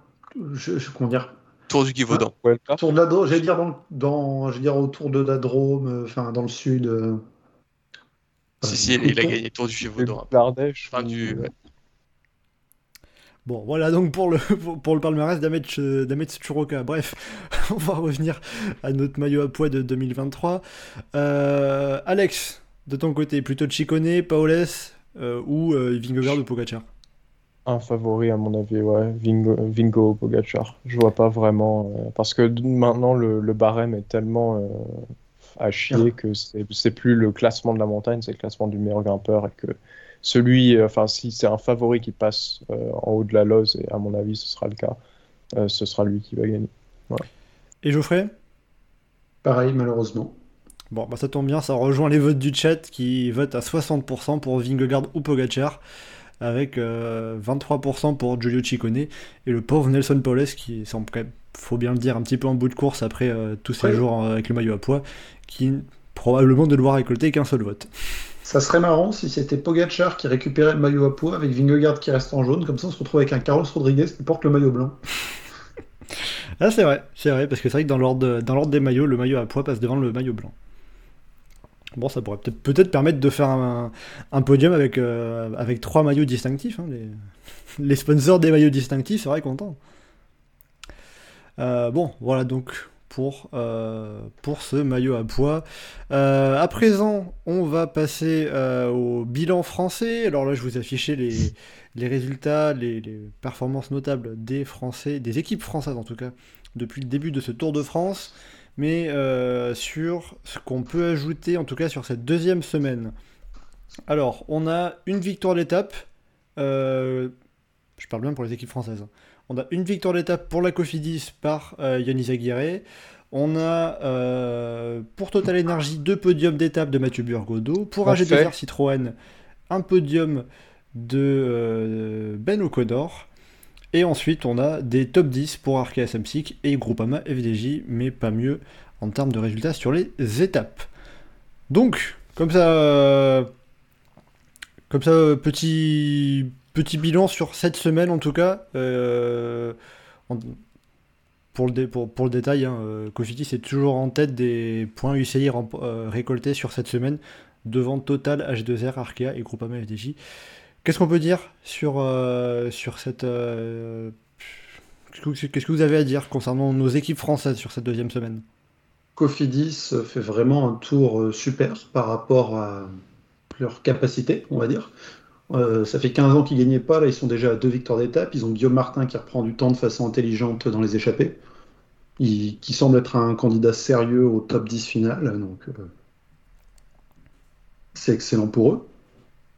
Ouais, je suis d'accord. Cofidis fait vraiment un tour euh, de fou furieux. Ils, ils avaient plus gagné, je sais pas, c'est depuis 2000... 2008. Vite. 2008, c'est Samuel Dumoulin. Et, euh, non, et Sylvain Chavanel. Chavanel. Chavanel, oui. Chavanel à, Rouen, ouais. Euh, C'est incroyable. Ils, ils sortent deux étapes avec euh, la- le coup du kilomètre de la fait, Yonis Aguirre. euh, franchement, ils, ils font un tour de dingue. Et même Guillaume Martin qui fait vibrer aussi. Enfin, Ouais, puis Ouais. Cocard est pas dégueu dans les sprints. Troisième au maillot vert, Cocard, quasiment. On, on y- on y reviendra, mais moi je pense que Cocard c'est le deuxième meilleur sprinter de ce tour. Non. Ah, attends, oh, Anselme, pour une fois qu'Alex dit du bien encore des coureurs français, tu vas pas non plus le, tu vas pas le brider des non sprints intermédiaires ou des arrivées euh Non, mais on en parlera après dans les sprints. On, on- on parlera après. Euh, Anselme, ouais, que je suis d'accord ouais. pour euh, Cofidis, euh, bilan, euh, très très bon bilan. C'est s'ils arrivent à finir avec euh, Martin dans le top 10, ils ont le tour parfait. Mais enfin parfait plus plus quoi. Leur tour il est quasiment déjà parfait. Euh, Est-ce que vous avez quelque chose à ajouter sur les, sur les autres équipes? Alors, je vois dans le, dans le chat, euh, on a Christophe qui vous rejoint en disant numéro 1 c'est Cofidis. Bon, ça c'est euh, Bah. très compliqué avec les deux victoires d'étape. Et qui euh, cite Arkea en bid. Bah en fait c'est ça, c'est AG2R, c'est il se rattrape à peu près, mais c'est vraiment couillon que Gall ait perdu du temps euh, sur en début de tour parce que, enfin là il est hyper fort. Euh, je crois qu'il perd 5 minutes sur l'étape que remporte la fée. hein. Ils ont fait un petit intermède comédie aussi euh, à un moment, c'était original. Ouais bah s'il perd 5 minutes, ça veut dire qu'il serait euh, devant Bilbao s'il n'avait pas perdu 5 minutes. Donc au niveau de quasiment de cuss, sachant qu'en plus hier il perd du temps parce qu'il a un problème mécanique juste avant le pied de de la ouais, montée. du dernier col, je suis d'accord. Mm. Euh, de Saint-Gervais. La côte des, euh, da- des âmes. On le voit un juste avant que les favoris, on- il est lâché en même temps que je sais plus qui qu'on nous montre euh, Pitcock, Ouais, je crois. Mais euh, c'était presque un, un moment euh, dans l'étape d'hier qui était, euh, on va dire, presque un petit petite occasion de se souvenir des années, euh, du milieu des années 2010. Il y a Woodpools qui est à l'avant et qui se retrouve être le meilleur grimpeur. euh, quelques grimpeurs un peu âgés dans l'échappée et un problème technique pour un mec d'AG2R.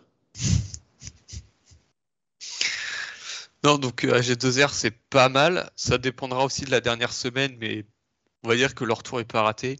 Arkea, c'est clair que c'est un bid. Euh, là, on Ils a vu pas- Barguil en échappé, mais Ils n'auraient pas été présents sur la deuxième semaine, on n'aurait pas vu la différence. Ouais, t'as Guglielmi Simon qui a fait une jolie étape, là. mais bon, il fait, enfin, il finit 9ème, ils font 9 et 10. C'est, euh, j'allais dire, que c'est BNB tiers. Leur futur Euh, sponsor. hein. Ouais.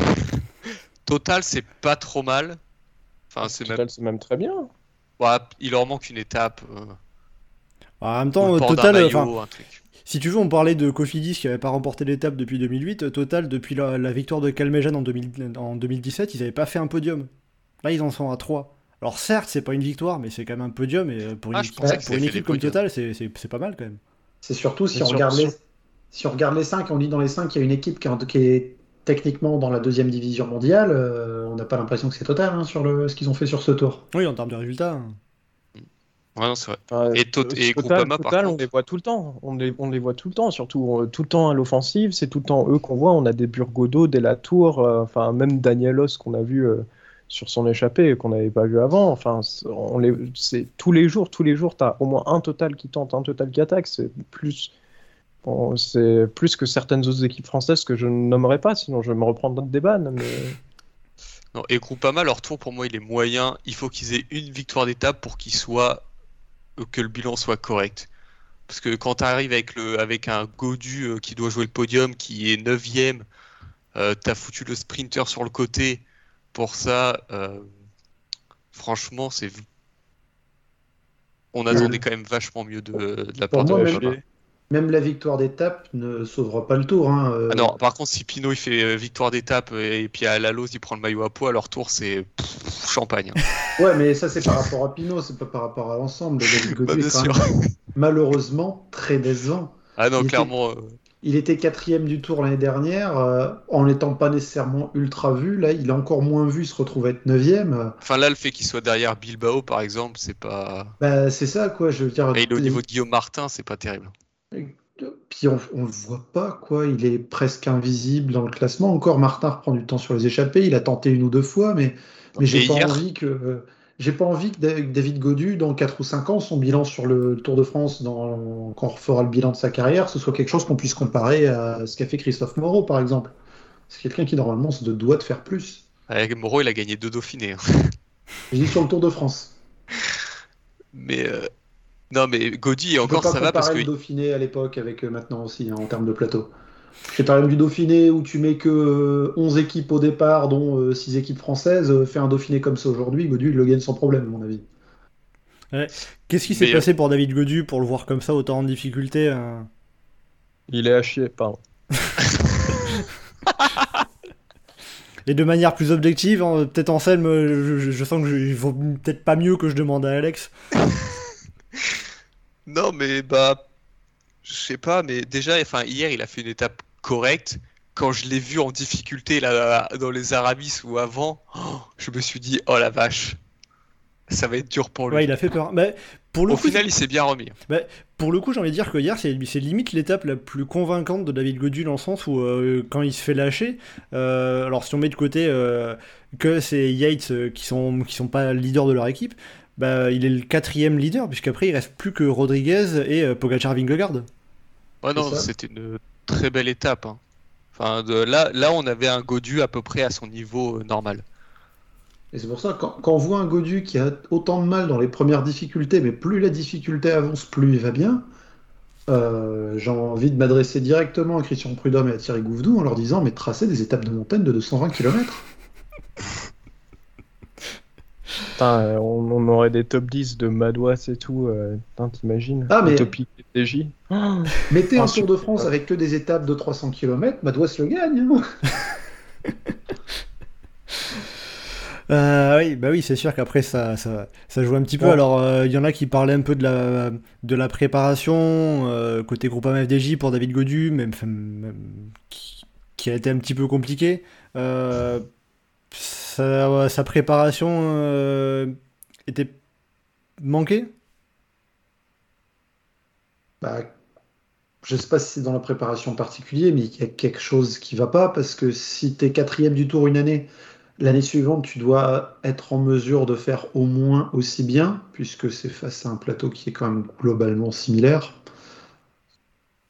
Donc, euh, quand tu passes de quatrième à neuvième, euh, sans plus avoir la certitude qu'il est de quoi repasser devant, et qu'on voit les écarts en plus euh, devant lui, on se dit le seul moyen pour qu'il fasse mieux que neuvième au classement final, ce serait bah, que devant lui, il y ait des coureurs qui abandonnent ou qui prennent une grosse défaillance. Surtout que même quand on regarde ce qui est derrière, euh, je me dis que c'est peut-être pas lui nécessairement le favori pour rester à cette neuvième place. Parce qu'il a toujours du mal après les journées de repos, s'il n'est pas spécialement à l'aise dans les contrôles à montre, l'étape de demain, euh, placé après le repos, c'est pas idéal pour lui. après, est-ce qu'il perdra deux minutes sur un mec comme Pitcock parce que, enfin, euh, derrière, Guillaume Martin, c'est pas non plus quelqu'un qui est ultra à l'aise sur le contre-la-montre. Félix Gall, n'en parlons pas. Derrière, bah, du coup, c'est Pitcock, mais Pitcock, il a 2 minutes 30, un truc du genre. Je ne peux pas calculer exactement, mais euh, tu le vois vraiment perdre 2 minutes 30 juste sur le chrono? Euh, Pas sur cette étape-là, non, mais je pense, je vois d'ici demain perdre du... Je vois demain finir derrière Guillaume Martin s'il réagit encore aussi mal à la journée de repos que qu'il en a plus ou moins l'habitude, malheureusement. Ouais, et puis le problème, c'est que là, c'est ok, il va, il va peut-être pas perdre de temps sur les gars derrière, mais enfin, il sera à une distance euh, irrattrapable des gars devant. Il pourra, enfin, et 9 du tour. La, distance la distance là entre Simon Yates et David Godu, elle est déjà de 4 minutes, hein, donc il va falloir les boucher. Ouais, donc c'est ça. Enfin, là, c'est, on va dire que c'est envisageable avec une échappée, un coup, un temps. Mais si demain, il, il, peut, en vrai, Bilbao, il peut se retrouver à 2 minutes de Godu demain. Enfin, il peut, être, euh, il peut prendre 2 minutes sur Bilbao et Yates demain, Godu. Et s'il se retrouve à 6 minutes, bah, il fera 9 du tour, euh, tel Christophe Lemével en 2009. Hein. Et aujourd'hui, on sera moins enthousiaste. Après, en 2009, on avait eu des victoires françaises. Mais... Après coup, je suis en train de me dire, s'il se prend vraiment un éclat de main euh, et qu'il est à 16 ou 17 minutes au classement général, quand, euh, par rapport à Vingegaard et Pogacar, il sera beaucoup plus loin. S'il se retrouve à 17 ou 18 minutes, il a de quoi euh, peut-être partir dans l'échappée. Ouais, je pense que ce qui serait pour au final se faire battre en échappée par des randoms. Alors, je vais reprendre le général. Alors, je, je voulais incruster com- complètement euh, n'importe comment sur le, sur, le, sur le live à côté de la groupe MFDJ, mais c'est pas grave. Euh, pour. euh, J'ai envie de dire, pour David Godu, limite le mieux, ça serait que euh, ça, soit plutôt Martin et Gall qui se prennent un éclat derrière, pour qu'il ait un peu de marge par rapport à eux, pour qu'ils puissent partir en échappée, sans que Cofidis AG2R euh, roule pour pas laisser partir Godu pour, pour protéger la place au, au fond du top 10. Parce que avec un quart d'heure de retard, il a 4 minutes de, il a quoi euh, Oui, il va avoir 4 minutes, quatre- quasiment 4 minutes de retard sur Simon Yates devant lui. Maintenant, euh, l'objectif, ça va être échapper. Et euh, le but, après, c'est qu'il n'y ait, ait personne qui lui roule dessus. Et là, le risque, c'est euh, Cofidis et AG2R euh, avec Martin et Gall qui sont à 30 secondes max. Non? Ah, je vous sens perplexe, là, je sens... Je, je- Je sens que J'ai pas je- trop compris l'argument en fait. Non, mais en gros, enfin, mon truc c'était en gros de dire que euh, ça serait. Moi j'imagine que ça serait mieux pour, euh, pour, pour Godu que ça soit plutôt Martin et Gall derrière qui prennent un éclat sur le contre-la-montre, plutôt que Godu prendre un, prendre un éclat, pour que Godu ait un peu de marge sur, sur Guillaume Martin et Félix Gall, pour éviter que euh, la moindre attaque de Godu, t'aies des Cofidis et des AJ2R qui roulent sur Godu. Pour, euh, Non, mais si Godu, si Godu perd dans une échappée, tu peux imaginer que Martin et Gall vont être dedans aussi. Hein. bah, Et moi, je pense que Gall, il, enfin, selon l'éclat qu'il prend, mais il finit devant Godu à la fin. Est-ce qu'il va finir dans les délais de oh, L'abus total. quand même, quand même. Non, mais enfin, selon la, la forme en ce moment, Gall, il peut mettre 3-4 minutes à Godu dans le- la lose. Euh, bon, ju- ju- justement, Anselme, tu as évoqué un peu le sujet. Je vais vous mettre un petit sondage dans le chat. Qui finira le mieux classé au général à l'arrivée? Est-ce que c'est euh, David Godu, Guillaume Martin ou Félix Gall, puisqu'ils se tiennent en euh, Tu mets pas Thibaut Pinot 30. Bah non, mais je, je mets juste ces trois-là, comme ils se tiennent en 32 secondes, je Oh. crois. Il n'a On a- pas a demandé qui réaliste. finira le mieux classé d'une équipe française. Il a demandé entre ces trois-là qui finira le mieux classé. Ah, Je pense que c'est Gall. Gall. Ok. euh, Alex Je vois bien Guillaume Martin, je vois bien Guillaume Martin, moi. Ok. Et Geoffrey Pareil, je vois bien Guillaume Martin s'il est euh, largué euh, de toute façon un petit peu, s'il repère un peu de temps d'ici là, c'est un mec que je vois bien aller reprendre du temps s'il faut dans une échappée dans les Vosges. Bon, de toute façon, c'est des coureurs. Les trois, euh, vous misez sur des, sur des échappées pour d'ici la fin de ce tour. hein. Oui, oui, oui, oui. Bon, bah faudra, sur... faudra, faudra surveiller ça. Euh, après, c'est qu'aussi. euh, Alors, autant Guillaume Martin, euh, on l'a vu prendre plein de fois des échappées. euh, Félix Gall, on l'a vu prendre l'échappée vers la Reims. Il n'en a pas pris depuis. David Godu, alors, il a tenté un petit peu de suivre des coups, mais pour l'instant, on l'a pas vu dans, dans des échappées. Ah, on le laissait pas sortir aussi. Il avait perdu un peu de terrain, mais pas beaucoup, et sa place de quatrième l'année dernière du Tour fait que on le craint un petit peu plus. Donc c'est plus le fait euh, que Godu, on veut pas le laisser partir, que Godu a du mal à prendre des échappées. Bah, si Godu ça, euh, se retrouve dans une échappée qui prend 8 minutes au peloton, euh, il y en a plein qui vont râler dans le top 10. Si c'est Guillaume Martin, euh, les favoris vont peut-être se dire Ouais, mais c'est pas grave, il va perdre du temps dans la suivante. Donc Godu fait plus peur que Guillaume Martin pour le. Dans la suivante ou dans la descente? Bah, il a fini quatrième du tour quand même, donc ça se comprend que certaines équipes veulent pas le laisser filer. Mais il faut aussi que la groupe FDJ euh, ait la lucidité dans leur stratégie d'accepter que, que oui, quoi, mec comme David Godu, on va pas le laisser euh, partir euh, comme ça dans une échappée quelconque. Et qu'il faut pas miser là-dessus pour essayer de replacer au classement général. Tant qu'il a pas perdu trop de temps. tout. Euh, pour finir sur, euh, pour finir sur, David Godu, euh, on sait qu'au début de ce Tour de France, il parlait objectif podium dans la continuité de sa Je sens Alex convaincu. Il parlait d'objectif podium dans la continuité de sa quatrième place l'année dernière. Là, ce Tour de France, ça veut ça veut pas dire que podium c'est irréalisable pour David Godu non plus. C'est pas irréalisable, mais ça ne l'est pas cette année.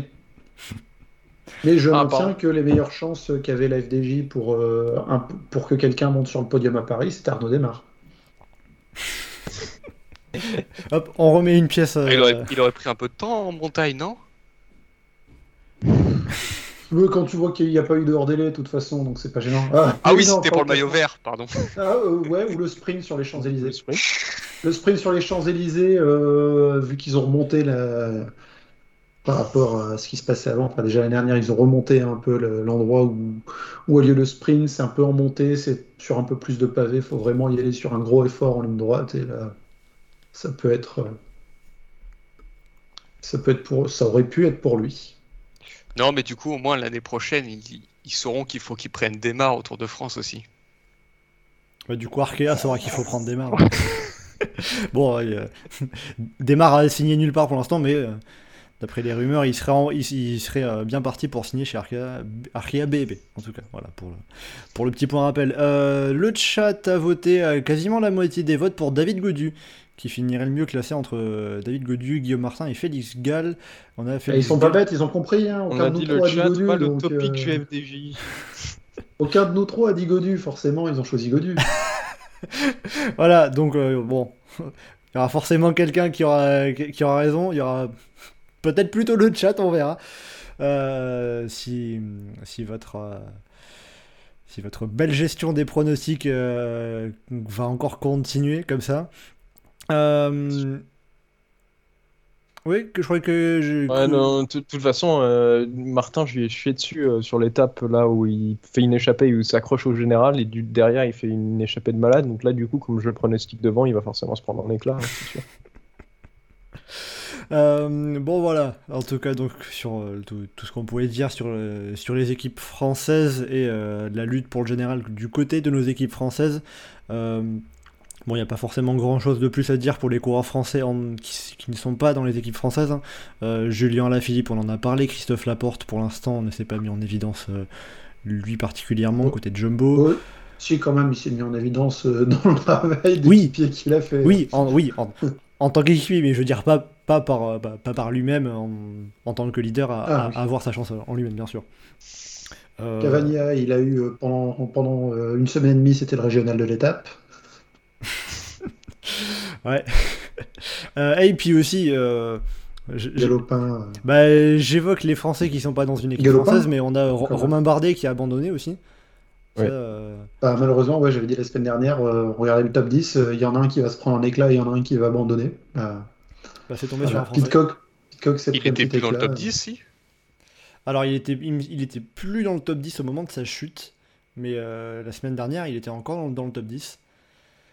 Parce que pareil, lui comme Godu, il était Mais euh, pas à son niveau. voilà, bah, Ro- Romain Bardet en Son plus. euh, par- il était 12ème, 12ème du général Bardet. Voilà. Euh, bah.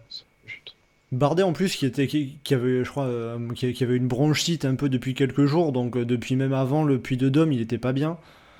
Donc euh, on sentait que le Tour de France tournait pas tourn- tournait pas du bon côté pour lui. Donc bon c'est c'est sûr c'est t- t- toujours triste un dommage évidemment. Mais il y a un côté où j'avais vu la réflexion quelque part je sais plus où mais il y a un côté où c'est moins dramatique de le voir abandonner euh, comme ça alors qu'il était 12ème du Tour de France, déjà malade, pas à 100% de ses capacités, que, euh, que l'abandon sur le Giro l'année dernière. euh, euh, alors certes, on avait eu seulement le fraisier empoisonné. mais bon, euh, voilà. C'est. L'abandon sur le Giro l'année dernière est quand même plus, plus rageant et il y a plus à regretter de ça, quoi, on va dire. Enfin, plus. encore un peu plus. sur les-. Bref. Donc on Ouais, est sur les. Français qui sont à l'étranger. euh, Adrien Petit, euh, super combatif hier. Euh, ça continue de montrer que le prix de la combativité donné par un jury, ça ressemble à rien. Et pourtant, j'adore Adrien Petit. hein, franchement. Euh, non, bah, c'est, c'est, c'est, c'est subjectif. Voilà. Ah, c'est le moins qu'on puisse dire. Euh, Bon, de toute façon, il y a toujours à peu près, euh, en moyenne, sur un tour, sur un tour de France, il y a toujours euh, au moins une fois un prix de la combativité qui est, qui est remis à un coureur qui a chuté. Donc voilà. Euh, ça- On a eu ça, Wood c'est fait. Pools. Ça, je je me souviens que Wood Pools, une fois, qui était à. je sais Bah, le problème, c'est qu'ils ont commencé ça il y a 6 ou 7 ans. Et de... enfin, c'est pas ça qui va aider en plus les, les mecs à s'échapper. quoi. Ouais, et puis on a vu un, euh, Christian Korsorensen qui a été super combatif aussi, lui, suite à une chute. Ouais. Aussi, ouais, ouais, qu'il avait traîné tout le long du Tour de France. Euh, bon, voilà. Alors, je rebondis sur une dernière petite question du chat avant de finir sur le bilan, des, sur le bilan tricolore. Euh, un avis sur Barguil, nous demande Romain. Alors, je, je, je, je vais, demander, je vais pas demander à Alex, sinon ça va. voilà, euh, Geoffrey? Euh, décevant. Anselme? J'aurais espéré mieux. Il y a Ouais, une étape où il a. Il y a une étape quand même où on commençait à le revoir à l'avant et je me suis dit, euh, tiens, bah, il y a l'air qu'il se met en route et que c'est en train de revenir après sa grosse coupure. euh, Je pensais qu'il fallait un peu de temps qu'il reprenne le, qu'il reprenne le rythme, mais, mais Il y a un moment où il a attaqué dans son gervais, tu t'es dit ah incroyable, putain, c'est reparti et non, le faux Ah, espoir. c'est ça, ouais. Il y a eu un côté faux espoir à un moment et ensuite. euh, Après, il y a aussi un côté où pour, pour Barguil aussi, c'est la première fois qu'il enchaîne Tour d'Italie, Tour de France dans, une même saison.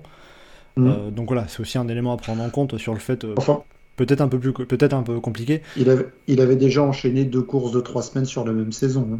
Oui, il avait déjà fait euh, Tour et Vuelta. C'est vrai. Mais c'est vrai que c'est la première fois qu'il fait deux grands tours.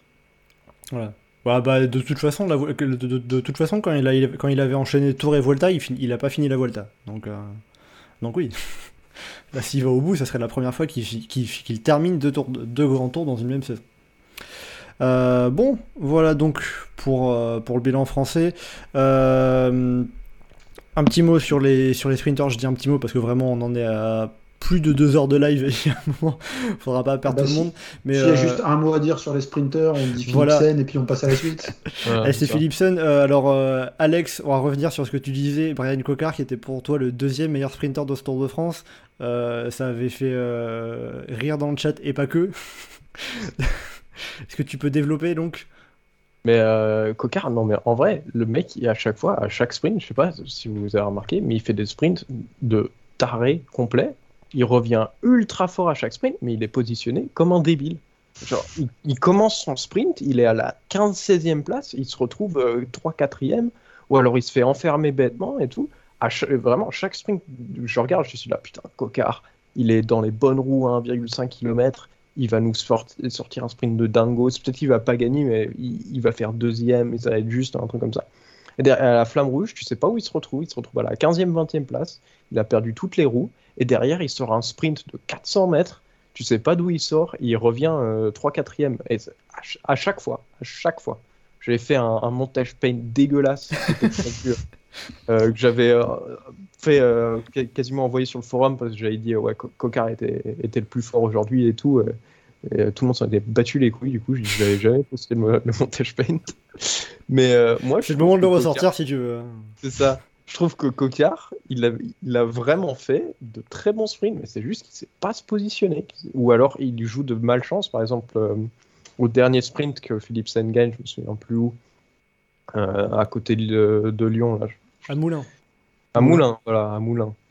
Euh, où il, il se fait enfermer bêtement par Christophe alors qu'il était en train de déborder et qu'il avait les jambes, pas pour gagner, Philipsen était injouable, mais au moins pour faire 2 troisième. Moi, je trouve qu'il est super fort sur ce, sur ce Tour de France. Anselme, euh, Geoffrey, euh, euh, quelque chose Ah non, je te- à propos de, Brian Cocard Je suis d'accord qu'il est très fort, mais Pedersen est au-dessus de lui sur le Tour de France quand même. Oui. Alors, ça- alors, on va euh, préciser les résultats de, Bri- de Brian Cocard sur les sprints. Euh, c'est 10e à Bayonne, 4e à Nogaro, 8e à Bordeaux, 6e à Limoges et 4e à Moulins. Euh, Mats Pedersen, lui pour le coup, il a une victoire. Il avait gagné le sprint à Limoges, un sprint, difficile en boss. Mais en dehors de ça, c'est euh, 9e à Bayonne, 10e à Nogaro, 10e à Bordeaux et 5e à Moulins. Euh, donc il se retrouve euh, à un point seulement de Brian Cocard au classement par points. Alors certes, hein, ça prend euh, parce qu'il y a les sprints intermédiaires, parce que euh, il y a la différence de points par rapport à la victoire qui vient jouer là-dedans. Bon, donc voilà. Euh, donc Mats Pedersen, je, je, je, Geoffrey, t'étais plutôt sur Mats Pedersen, deuxième meilleur sprinter de ce Tour de France? Oui, il a gagné. C'est un argument déjà euh, important aussi. Puisque c'est le seul en dehors de Jasper Philipsen à avoir gagné. Brian Cocard est le deuxième meilleur sprinter au sprint intermédiaire. Oui, puisque tu tiens. J'aimerais beaucoup, qu'il- j'aimerais beaucoup que Brian Cocker en gagne une. Maintenant, euh, la hiérarchie des sprint- enfin, les sprinters, on n'a pas beaucoup à dire cette semaine. Ils avaient une occasion pour eux. Euh, Oui, ils en auront Oui. potentiellement jusqu'à 3 la semaine prochaine, selon les échappées euh, jeudi et vendredi. Oui, non, là, après, c'est pour ça, concernant les sprinters, il n'y avait pas forcément beaucoup à dire, mais c'est juste un petit peu euh, pour euh, em- emmener sur la, sur la dernière semaine. Euh, Philipson, il peut gagner tous les sprints qui restent Ou il y a quelqu'un qui peut, euh, par, euh, par un moyen, quel que ce soit, euh, gagner Il face peut gagner tous les sprints. Geoffrey Même si Euh, sur, les ch- sur les champs, peut-être euh, Pedersen. Geoffrey, on peut Mais avoir je- un 3 sur 3 de Pedersen? Euh, de, Euh, de, de Philipsen? Alors, s'il y a 3 sprints pour la victoire, oui. Maintenant, pour moi, c'est pas dit qu'il y aura 3 sprints pour la victoire. Non, je pense qu'il y en aura deux. Je suis d'accord. Je Mais- pense qu'à Poligny, c'est pas un sprint. Ouais, je pense que vendredi, là, ça va être les, les baroudeurs des, des mecs qui savent rouler.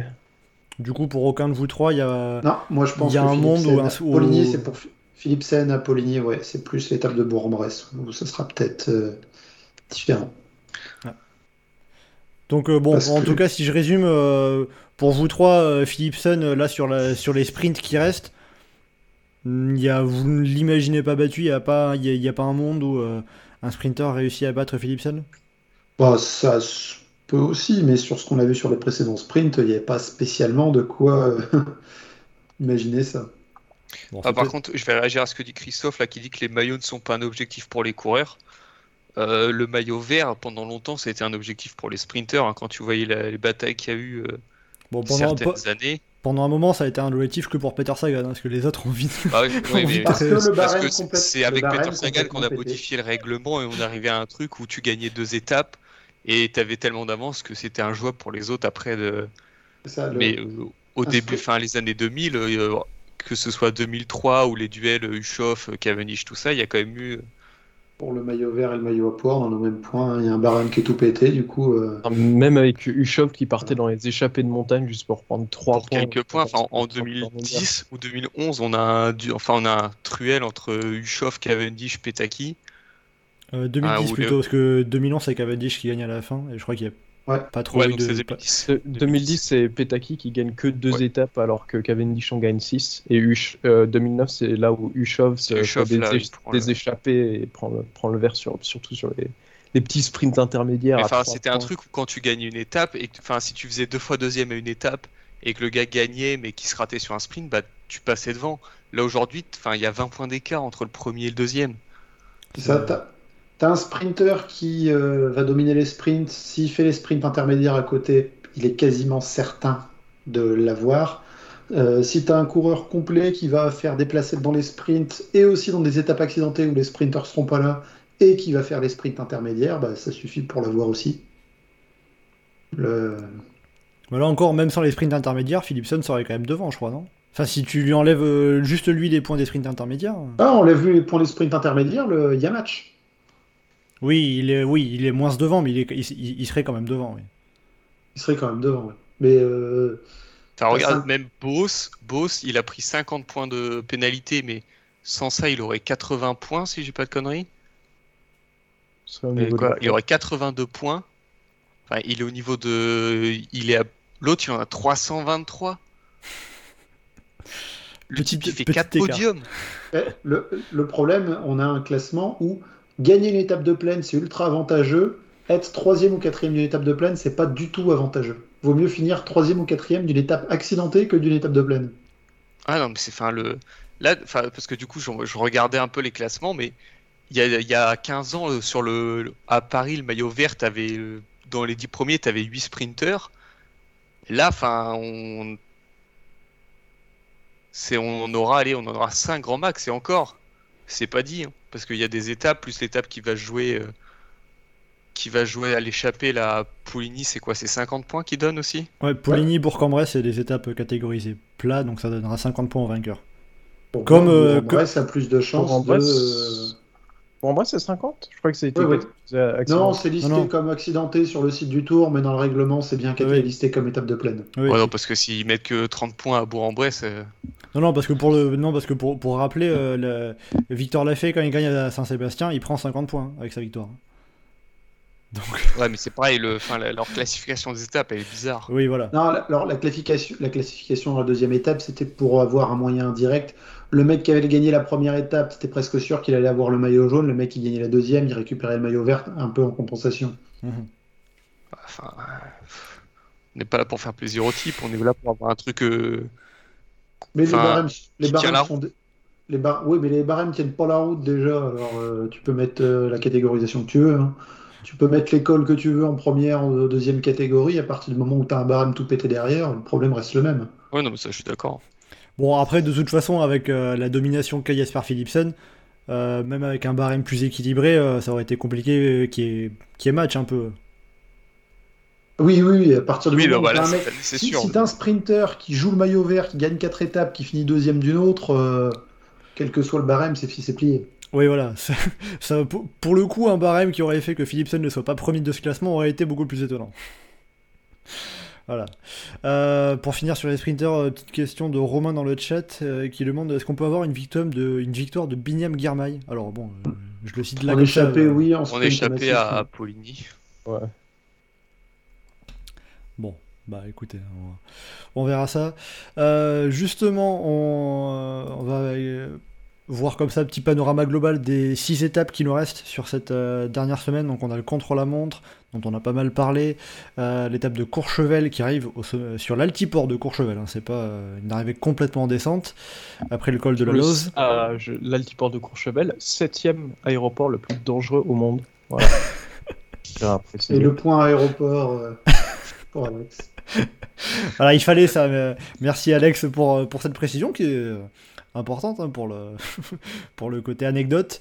Euh, ensuite, on a les étapes de Bourg-en-Bresse et Poligny qui sont catégorisées plats, euh, mais qui peuvent l'une ou l'autre, pourquoi pas, s'ouvrir à une échappée. Et puis on a le Markstein et enfin les Champs-Élysées.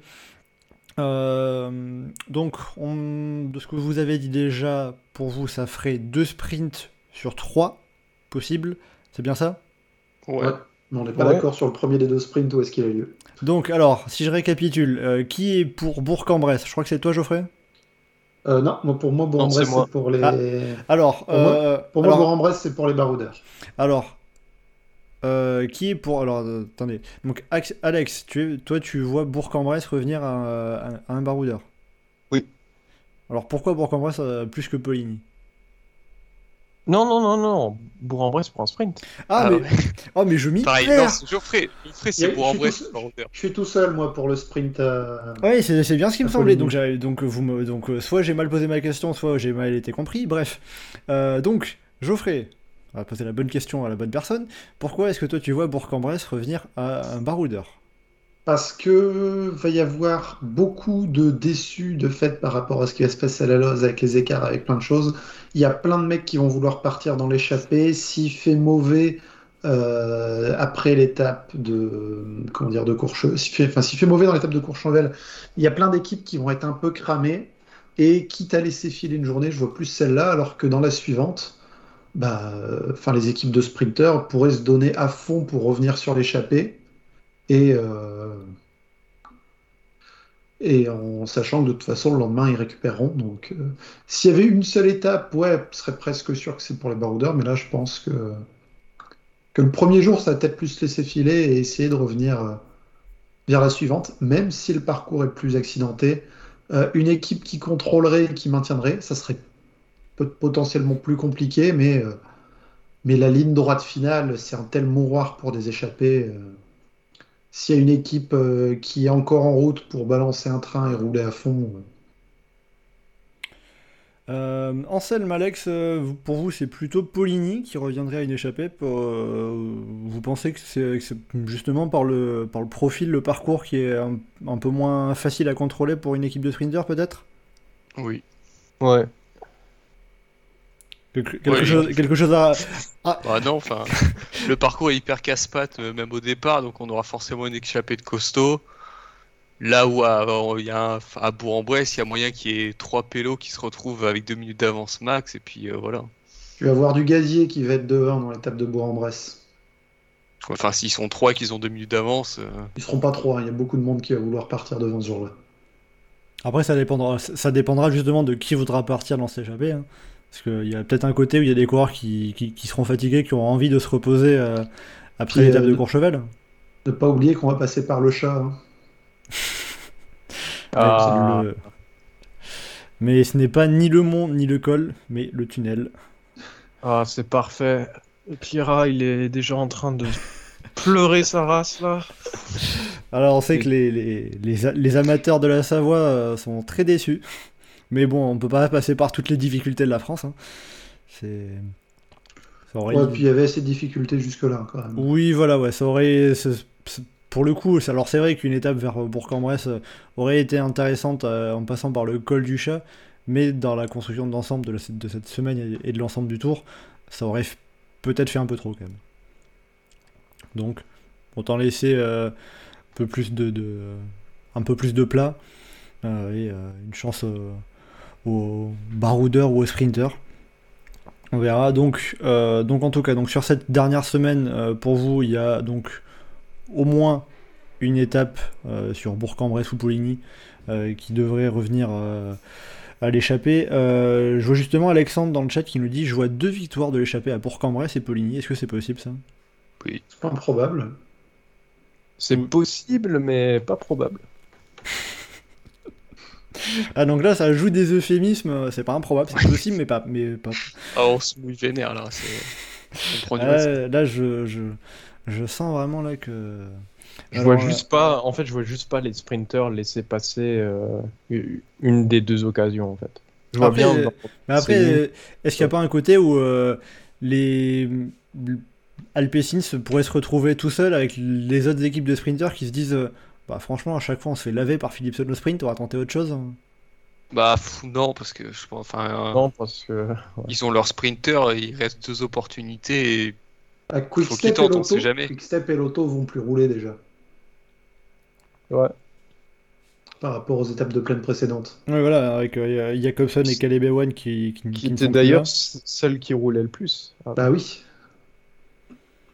Euh, donc voilà, après sinon sur, euh, si, si on regarde sur un peu les autres équipes de sprinters, on a euh, Lidl Trek, bon il y a un côté où ça a déjà gagné son étape, avec, euh, avec Pedersen, et Pedersen qui aurait limite euh, intérêt à, à partir peut-être plutôt dans un coup. Euh, Cofidis pour Cocard, c'est peut-être limite pareil, Ouais, carrément. même, s'il n'y a pas eu de victoire à l'étape hein, pour l'instant pour oui, Cocard, en tout cas. Même s'il y a déjà deux victoires pour Cofidis, donc le tour est déjà bien réussi. Euh, Ensuite, alors euh, je, reprends les sprinters dans l'ordre du classement par points. hein. On a euh, Jordi Meus côté Bora euh, et Aert côté Jayco, mais euh, c'est deux équipes euh, qui ont déjà dû pas mal travailler pour la montagne. T'as pas cité Van Aert ah, Van Aert aussi, hein. Van Aert il peut être partout. Même si pour le coup, après la question, est-ce que. Alors, pour Van Aert, ça dépendra de s'il a remporté une étape avant ou pas. Parce que s'il a- il y a peut-être un moment où Jumbo va vouloir avant, bosser euh, pour, euh, pour qu'il remporte son étape. Je vois pas Van Aert gagner l'étape de la Loze. Je... euh, Même ouais, tu l'imagines du coup gagner le contrôle à montre euh, demain? C'est Van Aert, hein, je m'interdis rien. hein. C'est pas le plus probable, mais bon, on sait jamais. hein. Euh, Mais ouais, après, si on regarde quelles équipes euh, ou quelle équipe aurait intérêt à venir rouler avec Alpecin Ouais, Ineos, ils auront moyen de trouver un moyen pour rouler. Ineos, Ah, en euh, vrai, après, après, les, après les étapes de montagne, je serais pas surpris de voir des équipes pour rouler juste pour le classement par équipe. S'ils ont pas. euh, genre euh, Bahreïn face à Ineos ou Jumbo. Les autres merdes, ils ont euh, deux mecs devant, nous on a que un. S'ils gagnent avec 10 minutes, ils nous repassent 10 minutes devant au classement par équipe et du coup, euh, ça va pas, faut qu'on roule. Il va y avoir des trucs débiles comme ça dans les deux étapes. Euh, Bourg-en-Bresse et de Poligny. avec euh, Bahreïn qui envoie euh, Arndt, Bauhaus et Fred White devant. Ouais, voilà. Euh, Ou s'ils ont pas devant euh, et qu'il y a, il y a des mecs des autres équipes devant, ils sont capables de rouler. Oui, et puis pourquoi pas euh, faire, euh, faire podium au sprint avec Barros, il l'a déjà fait deux fois. Mm. Bon. Euh, et après, pour le reste, alors notamment l'étape du Markstein, on n'en a pas trop parlé quand on parlait euh, du général. Qu'est-ce que ça peut donner cette étape? Ça peut donner un feu d'artifice dans tous les sens. Mais euh, à partir du petit ballon. Ouais, l'enchaînement petit ballon Platz Basel, euh, c'est vrai que. Ouais, le col de la Schlourte. euh, En plus, bon, les souvenirs que j'ai du Tour de France dans la Schlourte, c'est pas non plus euh, Bah, surtout qu'en plus, des grands euh, moments de cyclisme. après, le col, C'est dans... après le col de la Schlourte, il y a euh, une vingtaine de descentes qui doivent pas être extrêmement rapides. Enfin, dans le sens, Bah, où, dans, dans le sens où elle est- semble. Enfin, alors, euh, j'ai pas les pourcentages, mais c'est pas forcément la descente la plus pentue. Ouais, mais justement, tu, ça va, c'est large, il n'y a pas de virage Oui. compliqué, donc ça va, ça va aller très vite. Oui, ouais, je vois. Mais c'est pas quelque chose qui va nécessairement favoriser les coureurs euh, seuls. Mhm. Euh, ouais, donc c'est plutôt dans le final que vous voyez vraiment des coups, des, des, des choses tentées, Anselme? Oui, non, pareil, je pense que, enfin, ça peut être dans le petit ballon, et- mais au plus tôt. Mais avant, je pense que ça va être compliqué. Et est-ce que ça peut être. euh, est-ce Un que- gros train, par contre, euh, ça pourrait. euh, De quoi, une Geoffrey? équipe qui dé- Un gros train, une équipe qui emmène, euh, qui emmène un rythme soutenu pour, euh, pour user un maximum dans la première partie. Parce que dans le, comment dire, la croix des, euh, je sais plus quoi, et dans la grosse pierre, Croix de euh, il y a, y a, y a quand même des passages qui peuvent être un peu pentus là, sur toutes les, les routes sur les hauteurs de Gérardmer. Bah, surtout que, le- enfin, un enchaînement casse-pattes comme ça, pas, enfin, monter, descente, monter, descente, c'est sou- souvent c'est ce qui fatigue le plus. euh.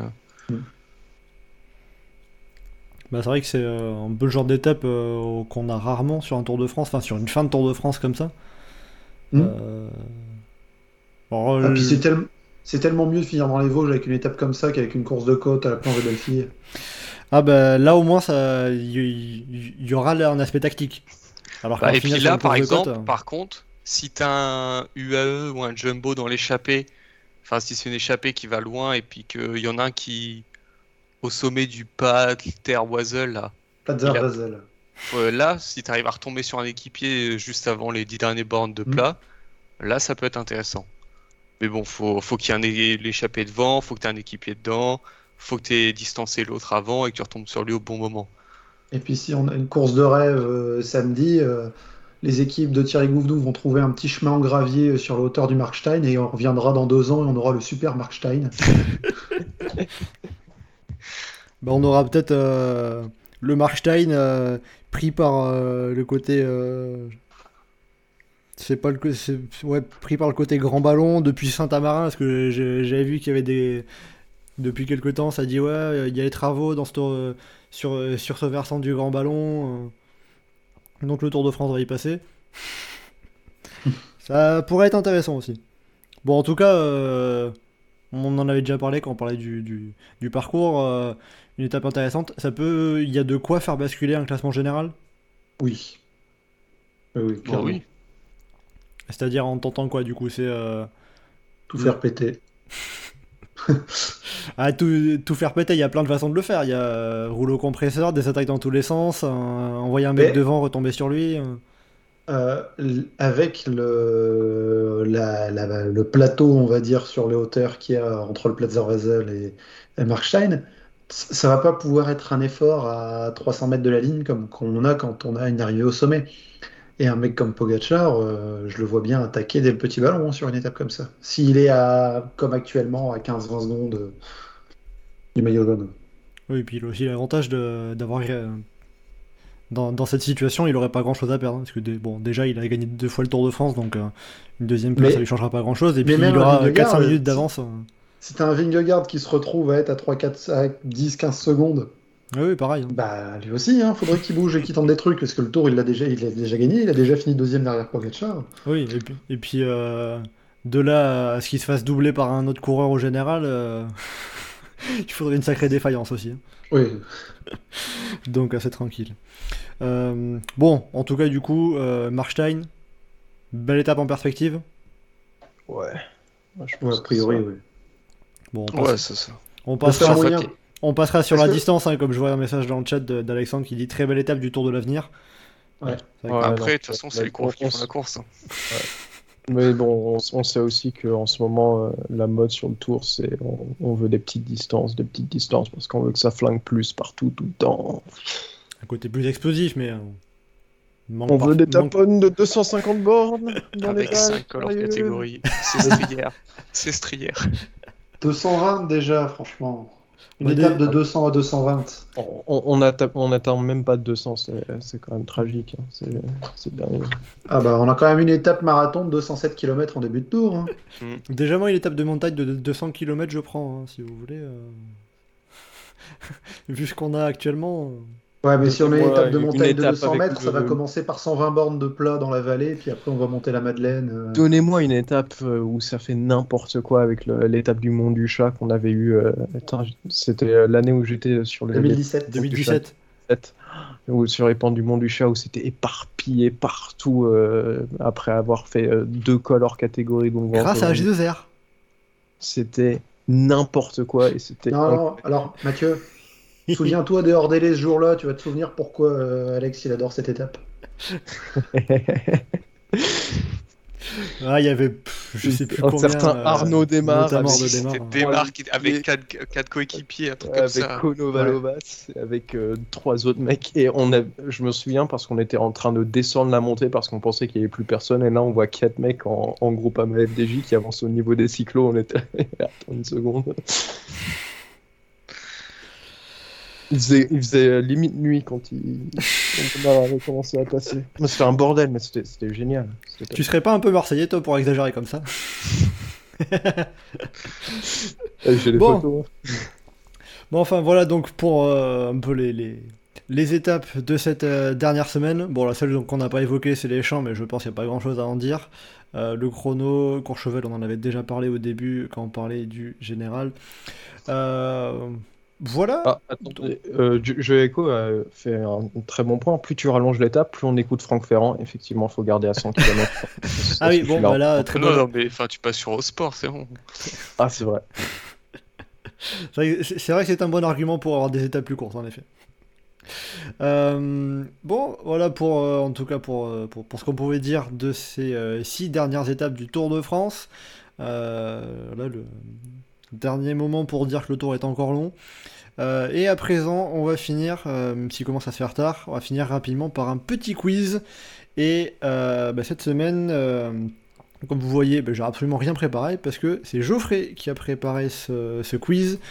Parce que bah, il y a un côté où c'est quand même pas mal qu'il y ait quelqu'un qui qui n'ait pas les réponses avant même que la question ne soit posée. Donc euh, j'ai transmis euh, la gestion du quiz à Geoffrey pour cette semaine. Donc c'est pour ça que je, vais afficher seulement le score puisque je n'ai pas les questions, donc je ne sais pas de quoi vont tenir ces questions du quiz. Geoffrey, je te laisse gérer donc ce quiz. Alors, euh, du coup, première question, enfin, j'ai, par rapport à ce qu'on avait fait la semaine dernière, où tu avais posé des questions sur ce qui s'était passé il y a 10 ans jour pour jour, bah, j'ai essayé de remonter quelques années rondes, on va dire, en arrière, euh, jour pour jour, et je vais... Alors, euh, quand c'est assez loin dans le passé, ça va pas être genre euh, qui a gagné l'étape euh, en 1913, euh, le 17 juillet. hein, Est-ce que je vais être né si vous- alors, mais ça peut être pour, par rapport à des petites anecdotes ou des points amusants de l'histoire du tour. Alors, j'ai le plus que je vais remonter là, c'est 60 ans en arrière, en 1963. Allez. Pourquoi personne n'a gagné d'étape le 17 juillet 1963 Waouh. Est-ce que tu... euh, C'était une, un jour de repos. euh. Ce n'était pas un jour de repos. euh, Est-ce que tu peux dire les villes étapes? Non. D'accord. Super. Euh, est-ce que attends, est-ce que c'est pas parce que le tour était déjà fini? C'est ça. Ah, parce que voilà, parce que De il y a- il y a- 1963 à 1966, il y a une tradition qui s'était mise et qui a pas le 14 perduré juillet. après. Le Tour de France se terminait le 14 juillet. Incroyable. Donc c'était pas une journée de repos parce que le Tour était déjà fini et je n'étais pas en mesure de donner les étapes parce que bah, il y en avait pas. C'est ça, qui- c'est ça qui m'a fait euh, tilter. Euh. Donc euh, bien vu à Gaz dans le chat. hein. On a eu deux réponses repos de Christophe et Thomas, mais non, c'était pas le repos. Alors, on va avancer de 20 ans, 1983. C'est le, le 17 euh, juillet et le dernier jour en jaune de quelqu'un. Alors euh, François Simon ou alors euh, 83. Alors, François Simon, c'est en 2001. ah voilà, bah, c'est euh, Pascal Simon. C'est Pascal. C'est Pascal Simon, ouais, Avec, qui a euh, fait un long périple en jaune et qui était l'omoplate. blessé et qui a dû abandonner, euh, avec sa fracture de l'épaule, effectivement, qui a dû abandonner le tour alors qu'il était maillot jaune. Et ensuite, c'est Laurent Fignon qui a gagné. Bon, ça aurait été plus vite celle-là. Ah bah ça j'ai revu j'ai revu des images que ce soit sur France Télé ou même euh, l'interview dans, dans, dans le magazine Pédale donc euh, c'est un, un peu plus frais dans ma tête. Alors, il y a une question de joker qui se rajoute, ce qui n'était pas prévu, mais euh, par rapport aux notes que j'avais prises euh, par rapport à ça. En 1993, c'est Olaf Ludwig qui remporte l'étape le 17 juillet. Il était tenant du titre de quelle grande course? Le Grand Prix de Fourmi C'est ça. Parce que j'ai vu dans le chat Alexandre demander, euh, s'attendait à ce que ce soit un questionnaire sur le Grand Prix de Fourmi. C'est vraiment la, c'est la, la question donnée, ça. Et je crois qu'on a tous répondu encore là. c'est- C'est ça. Là, Je- bon. Là, Franchement, j'avais pas prévu de la mettre, hein, c'est parce que dans le... dans le chat, ça évoquait fourmi. Alors sinon, on est le 17 juillet, il approche 23 heures. Que s'était-il passé il y a 25 ans sur le Tour de France, le 17 juillet à 23 heures? C'est quoi, c'est 98 J'en sais rien. Oui, Ah bah 80. c'est l'affaire Festina. C'est Quoi, en partic- quoi particulier par rapport C'est- à la C'est l'interview de Virenque, non? Non, l'interview de Virang, c'est La, le la lendemain descente, matin à la- midi. la- la descente de la police? Non, ça c'était déjà Non, avant. c'est le, le gars qui se fait arrêter avec sa bagnole là, à la frontière. On- Non, on- Willy quand, Wood, c'était avant. Quand les Chirac sont informés?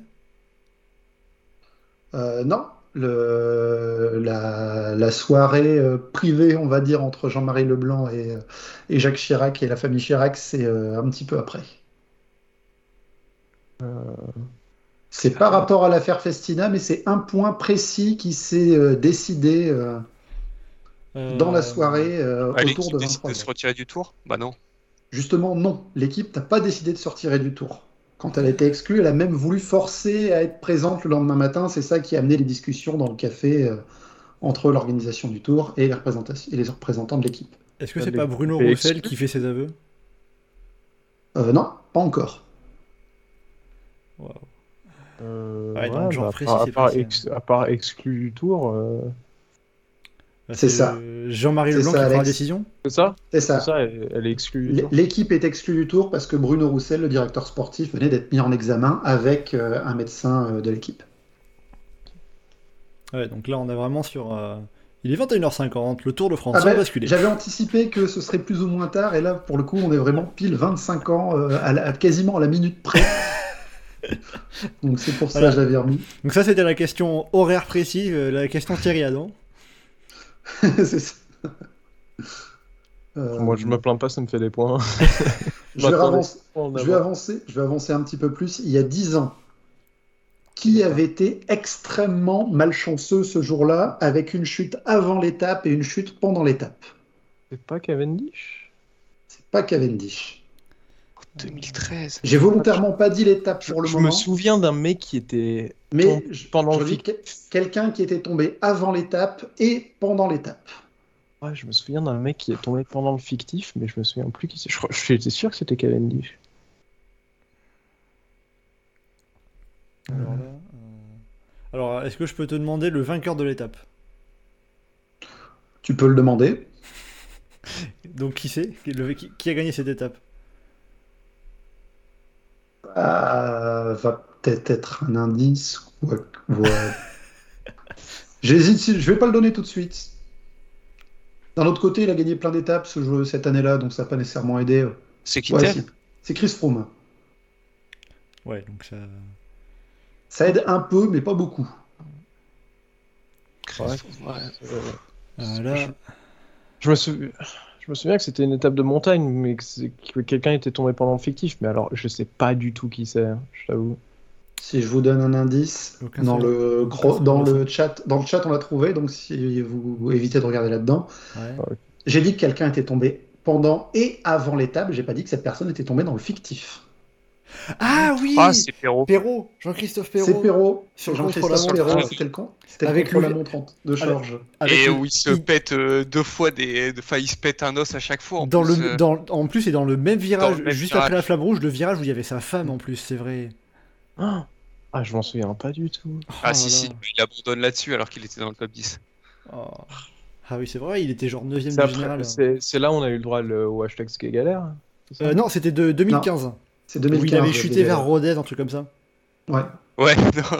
Trop de l'or avec les, les chutes de Perrault. hein. Euh, du coup, qui, qui, qui a le point?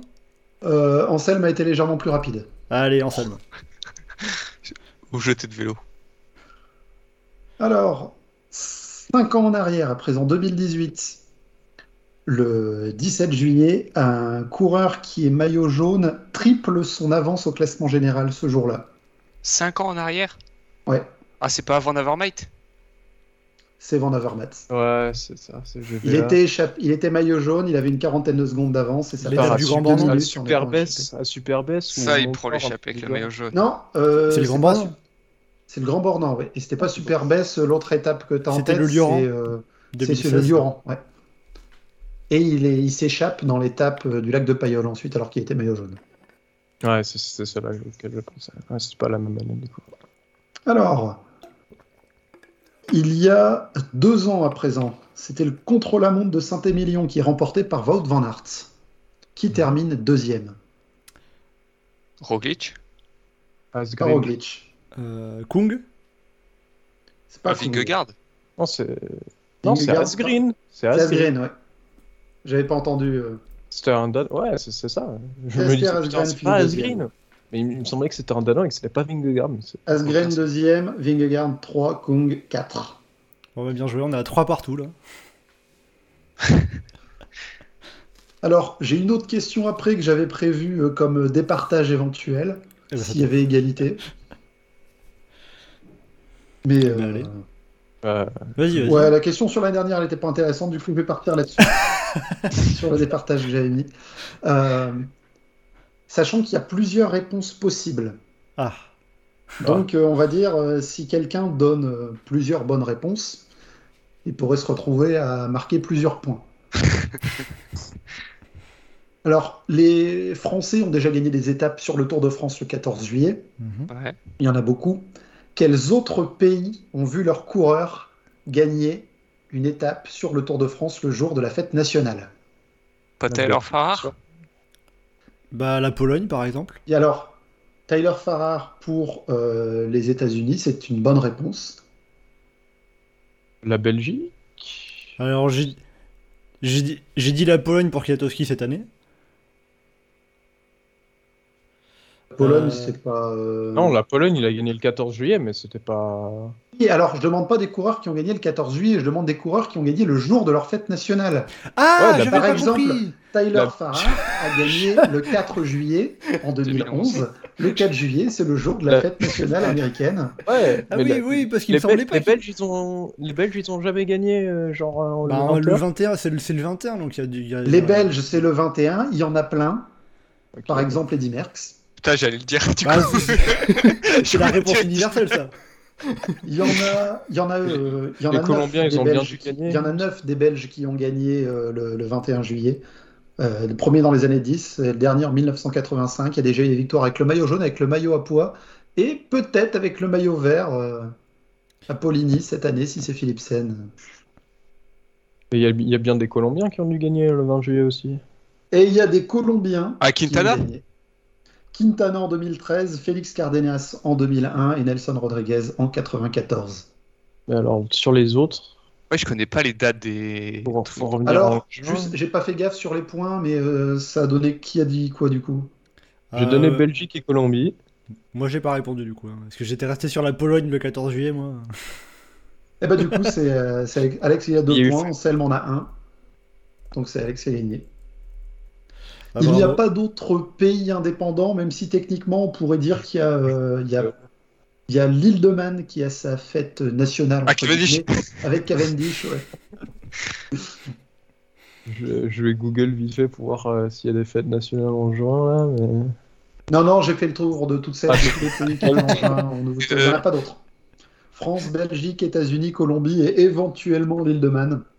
Il n'y a pas des, des coureurs de Kiribati là qui ont gagné en 2018, on est sûr. Alors, ça, ça se- ça se prononce Kiribati déjà. Il n'y a, pas de Canadiens qui ont gagné le 1er juillet. ok. Bah, des Canadiens qui ont gagné des étapes sur le tour, il n'y en a pas eu deux. 50 déjà. hein. Il y a Et, Steve euh, Bauer et Hugo Hull, c'est ça? Non, mais il y a, il y a Michael Woods aussi. Woods. Michael Woods. Et Michael Woods. Ouais, bah j'étais resté local l'année dernière, excusez-moi. Et euh, du coup, pas de Slovène le 25 juin non plus. Ça commence trop tard. Et pour être sûr, j'ai vérifié aussi euh, par rapport au Tour de France 2020 et aux jours euh, de fête nationale Ah oui. qui sont au mois de septembre. Et euh, du coup, là, du... Je, je regarde les septembre, c'est que des pays random. hein, donc, euh, Ouais, ouais, mais j'avais quand même vérifié. Désolé à, nous, euh, à ceux qui écoutent depuis le Mexique, mais euh, c'est des- pays random. hein. bon, du coup, victoire d'Alex. Et deuxième en selle, mais. Inespéré quand même. Oui. Heureusement qu'il y avait la dernière question, parce que sinon. Je termine, bravo Ouais. Alex. Euh, Est-ce qu'on peut avoir quand même la question qui était nulle de la- de la- sur l'année dernière Pour finir? Euh,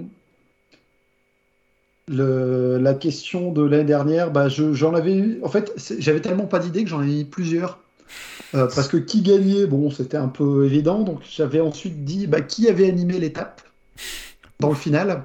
Il y, a- il y avait deux Français qui étaient. Alexis qui Goujard et. Benjamin Thomas. C'est ça. Et sinon, après, je m'étais dit, mais qui a abandonné ce jour-là? Parce qu'il y avait, il y avait des, il y a eu cinq abandons pour quatre raisons différentes. Ouf. Ah ouais, donc j'avais trouvé ça amusant, mais je me dis que c'est pas le truc euh, qui va nécessairement être retenu. ah ouais, là c'est quand même du vachement pointu. hein. Ouais, mais c'était l'année dernière. Ah ouais, ouais, mais enfin. Ouais, mais quand même, les abandons le jour. Ah bah du hein. coup, c'est ouais, du coup c'était l'étape de Carcassonne, Ouais. vu que j'ai trouvé le vainqueur. Bon alors par contre les abandons.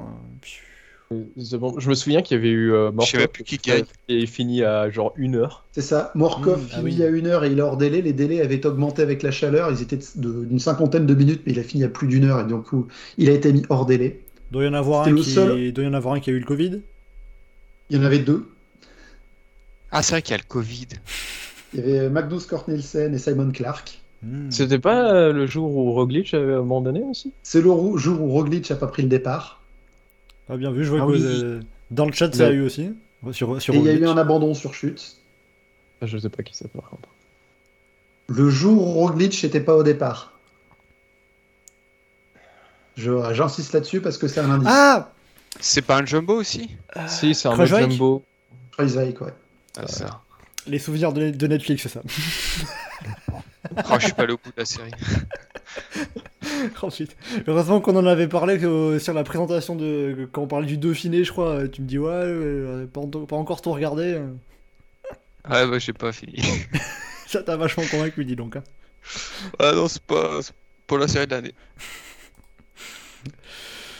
Aïe, aïe, Si vous êtes chaud pour continuer, j'ai des questions tordues sur le Tour de France en 1903, en 1913, ce genre de trucs. hein, mais bon. Bon, Allez. on n'aura pas forcément les réponses. hein. Bon allez, peut-être une dernière pour finir, comme ça. euh, Après, il va, il, il- il va se faire tard et ouais, euh, le but c'est quand même qu'on finisse quand même avec encore quelqu'un. Allez, euh, alors 1903. Alors techniquement l'étape c'était le 18 juillet, mais ils sont partis tellement tôt de Nantes pour aller vers Paris que que la préparation de la course faisait tard dans la nuit du, du 17 au 18. Pourquoi est-ce que Maurice Garin, qui était leader du Tour de France avant la dernière étape, n'a pas fait la dernière étape avec son maillot habituel? Parce que euh, il l'avait sali. Rien. Euh, il n'était pas dispo, il l'avait lavé et puis. euh, Non, non, non, non, son maillot était nickel. Il aurait pu le mettre, mais il ne l'a pas mis. Il Il l'a a pas mis une autre C'est son entraîneur qui avait voulu lui donner un maillot spécial? Non. Enfin, Il l'a pas retrouvé à il a, il a eu à mettre un maillot spécial. Il a volontairement mis un maillot spécial, mais ce qui compte, c'est, on va dire, les raisons de pourquoi il a mis ce maillot spécial. L'autre, il grattait. Ah, C'est pas euh, une question de confort. Alors j'avais vu, alors que c'était un. bah, alors je crois que j'avais vu ça. Euh, c'était euh, mettre un maillot jaune pour parce que parce qu'il allait remporter le Tour de France, un truc comme ça? Non. Ça n'a rien à voir avec sa position de leader au classement général. Il y a un- il y a un sponsor qui l'a payé pour mettre un truc? Non. On est Dites-vous bien, on est dans le monde du Tour de France en 1903. hein. Le cyclisme à l'époque, euh, c'est pas le même que maintenant. Ouais. Euh, Ouais, là- il, était à, il était à manches euh, longues et il faisait trop chaud. C'est par rapport au public. Ah, pour qu'il soit reconnu C'est exactement l'inverse. Ah, pour qu'il soit- Donc il a mis un maillot d'une autre équipe, enfin de- d'un Pour- pour- autre pour- coureur pour pour, qu'il passer soit inaperçu? ralenti. Pour ne Pas qu'il soit reconnu par rapport aux autres coureurs et qu'il passe inaperçu parce que la veille, il s'était fait siffler, et inj- enfin la veille, à la fin de la dernière étape, il s'était fait siffler et injurier par le public parce qu'il y a eu des bruits qui ont couru sur des faits qui n'ont pas pu être ni confirmés ni infirmés, que Maurice, enfin, Maurice Garin avait voulu euh, s'accorder avec euh, Fernand Gros, un adversaire, mais qui était de la même équipe, pour la victoire d'étape. L'autre personne a refusé et d'autres euh, équipiers plus proches de Maurice Garin, dont son frère, auraient euh, fait tomber volontairement et cassé le vélo de l'adversaire. Sur le podium, Maurice Garin s'est fait énormément insulter et siffler. Et c'est pour éviter de se faire agresser par des coureurs dans la dernière étape qui faisait quand même quasiment 500 km de Nantes à Paris, qu'il a porté un maillot euh, noir sans euh, distinction apparente, qui pouvait faire croire que c'était un coureur quelconque. D'accord, ok. Bon bah. On Voilà. apprend tous les jours. Ouais, là, comme dit Joyako, euh, dans l'iceberg du tour, on est tout en bas là. Ouais. Mais euh, anecdote intéressante. Hein. Ah bah franchement, euh, c'est pas Pogacar qui euh, demanderait à Damietz d'aller pa- d'aller tabasser euh, Vingegaard et de lui péter son vélo dans la foulée. hein. Ah oui, Ah là non, ils sont, plus- ils sont, le- plus- ils sont l'inverse, plutôt du genre à aller prendre un café ensemble. L'inverse. Ouais, là franchement, la, nouvelle, la saison 2 de Netflix, ça partirait loin si on faisait ça. Ouais.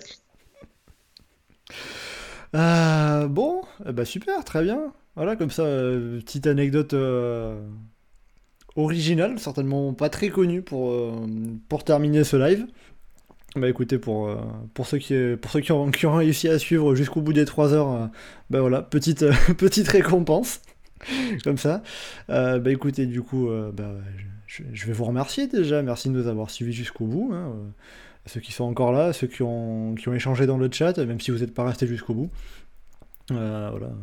Je vous dis quand même, quand même merci, parce que c'est toujours, toujours sympa, agréable. En plus, il y, avait, pas- mal de messages, pas mal de réactions, donc donc c'était bah, évidemment très intéressant. Euh, bah, Geoffrey, Anselme et, et Alex, euh, merci beaucoup euh, à vous trois aussi pour, pour cette participation euh, à ce live. Il y avait euh, beaucoup de choses à dire et euh, je sais qu'il y a encore des choses que vous aimeriez dire, j'imagine, mais qu'on n'a pas eu le temps de dire. C'est toujours un plaisir. Encore, avec, encore plus en direct avec les réactions de le chat. Voilà, comme, Sinon, on ça, reviendrait pas. comme, comme ça, t'as pu faire ta question au Grand Prix de Fourmi, c'est parfait. Alors, j'avais prévu de pas la faire, hein, pour de vrai. C'est juste, j'avais noté tous les 10 ans et 93, j'ai dit bon, bah, c'est Ludwig qui a gagné et j'avais pas grand chose. Et, euh, et je savais qu'il avait gagné le Grand Prix de Fourmi en 92, donc il aurait été le tenant du titre. Et c'est quand dans le, le chat, il y a eu quelqu'un qui a dit Oh, je pensais que ce serait un quiz Grand Prix de Fourmi. Je me suis dit Bon, bah, allez, on va la faire. Voilà, et ben écoutez, euh... eh ben très bien, comme ça on finit, euh, on, on finit parfaitement la soirée. Euh, merci beaucoup, euh, voilà pour euh, pour tous les messages et puis on va continuer à suivre dans, dans la bonne ambiance ce, ce Tour de France. Alors, euh, je vois le message de Christophe, euh, big up à Cosnefroy dans sa fanzone. Alors c'est vrai que Cosnefroy aussi, Oui. euh, on aurait pu le citer pour la pour, parlé. pour- pour la perte de la semaine, on aurait pu le citer aussi. hein. Très belle descente. Franchement, il y a du candidat pour la combativité. Ah, il a fait. On peut, on peut pas dire qu'il a pas fait d'effort là. Bon, voilà, on pourra, pourra pas tous être euh, comme le fan club de Benoît Cosnefroy euh, sur, euh, à encourager les coureurs. Mais écoutez, bah, si vous n'avez pas l'opportunité d'aller voir le Tour de France, bah écoutez, on va vous le faire vivre évidemment. On continuera sur Twitter à faire les live tweets. On va continuer. Et puis également, on vous mettra les résultats sur Facebook, sur Instagram. Euh, arrobase le groupe Eto, euh, si jamais euh, vous n'étiez pas au, courant. Voilà. Et puis, si jamais vous avez besoin d'échanger après tout le long de la semaine, eh ben, on vous donne rendez-vous sur le forum du groupe Eto, hein. Il y a le, le, topic du Tour de France et le topic de toutes les équipes. alors si vous êtes supporter de Groupama FDJ, accrochez-vous bien pour les 20 ou 30 pages par, par étape pour parler du placement de David Godu et de Thibaut Pinot. Mais ça, c'est les joies d'Internet. Hein, c'est pas propre à nous. Euh, ma foi, écoutez, avec tout ça, on va se dire euh, merci une bonne fois pour toutes.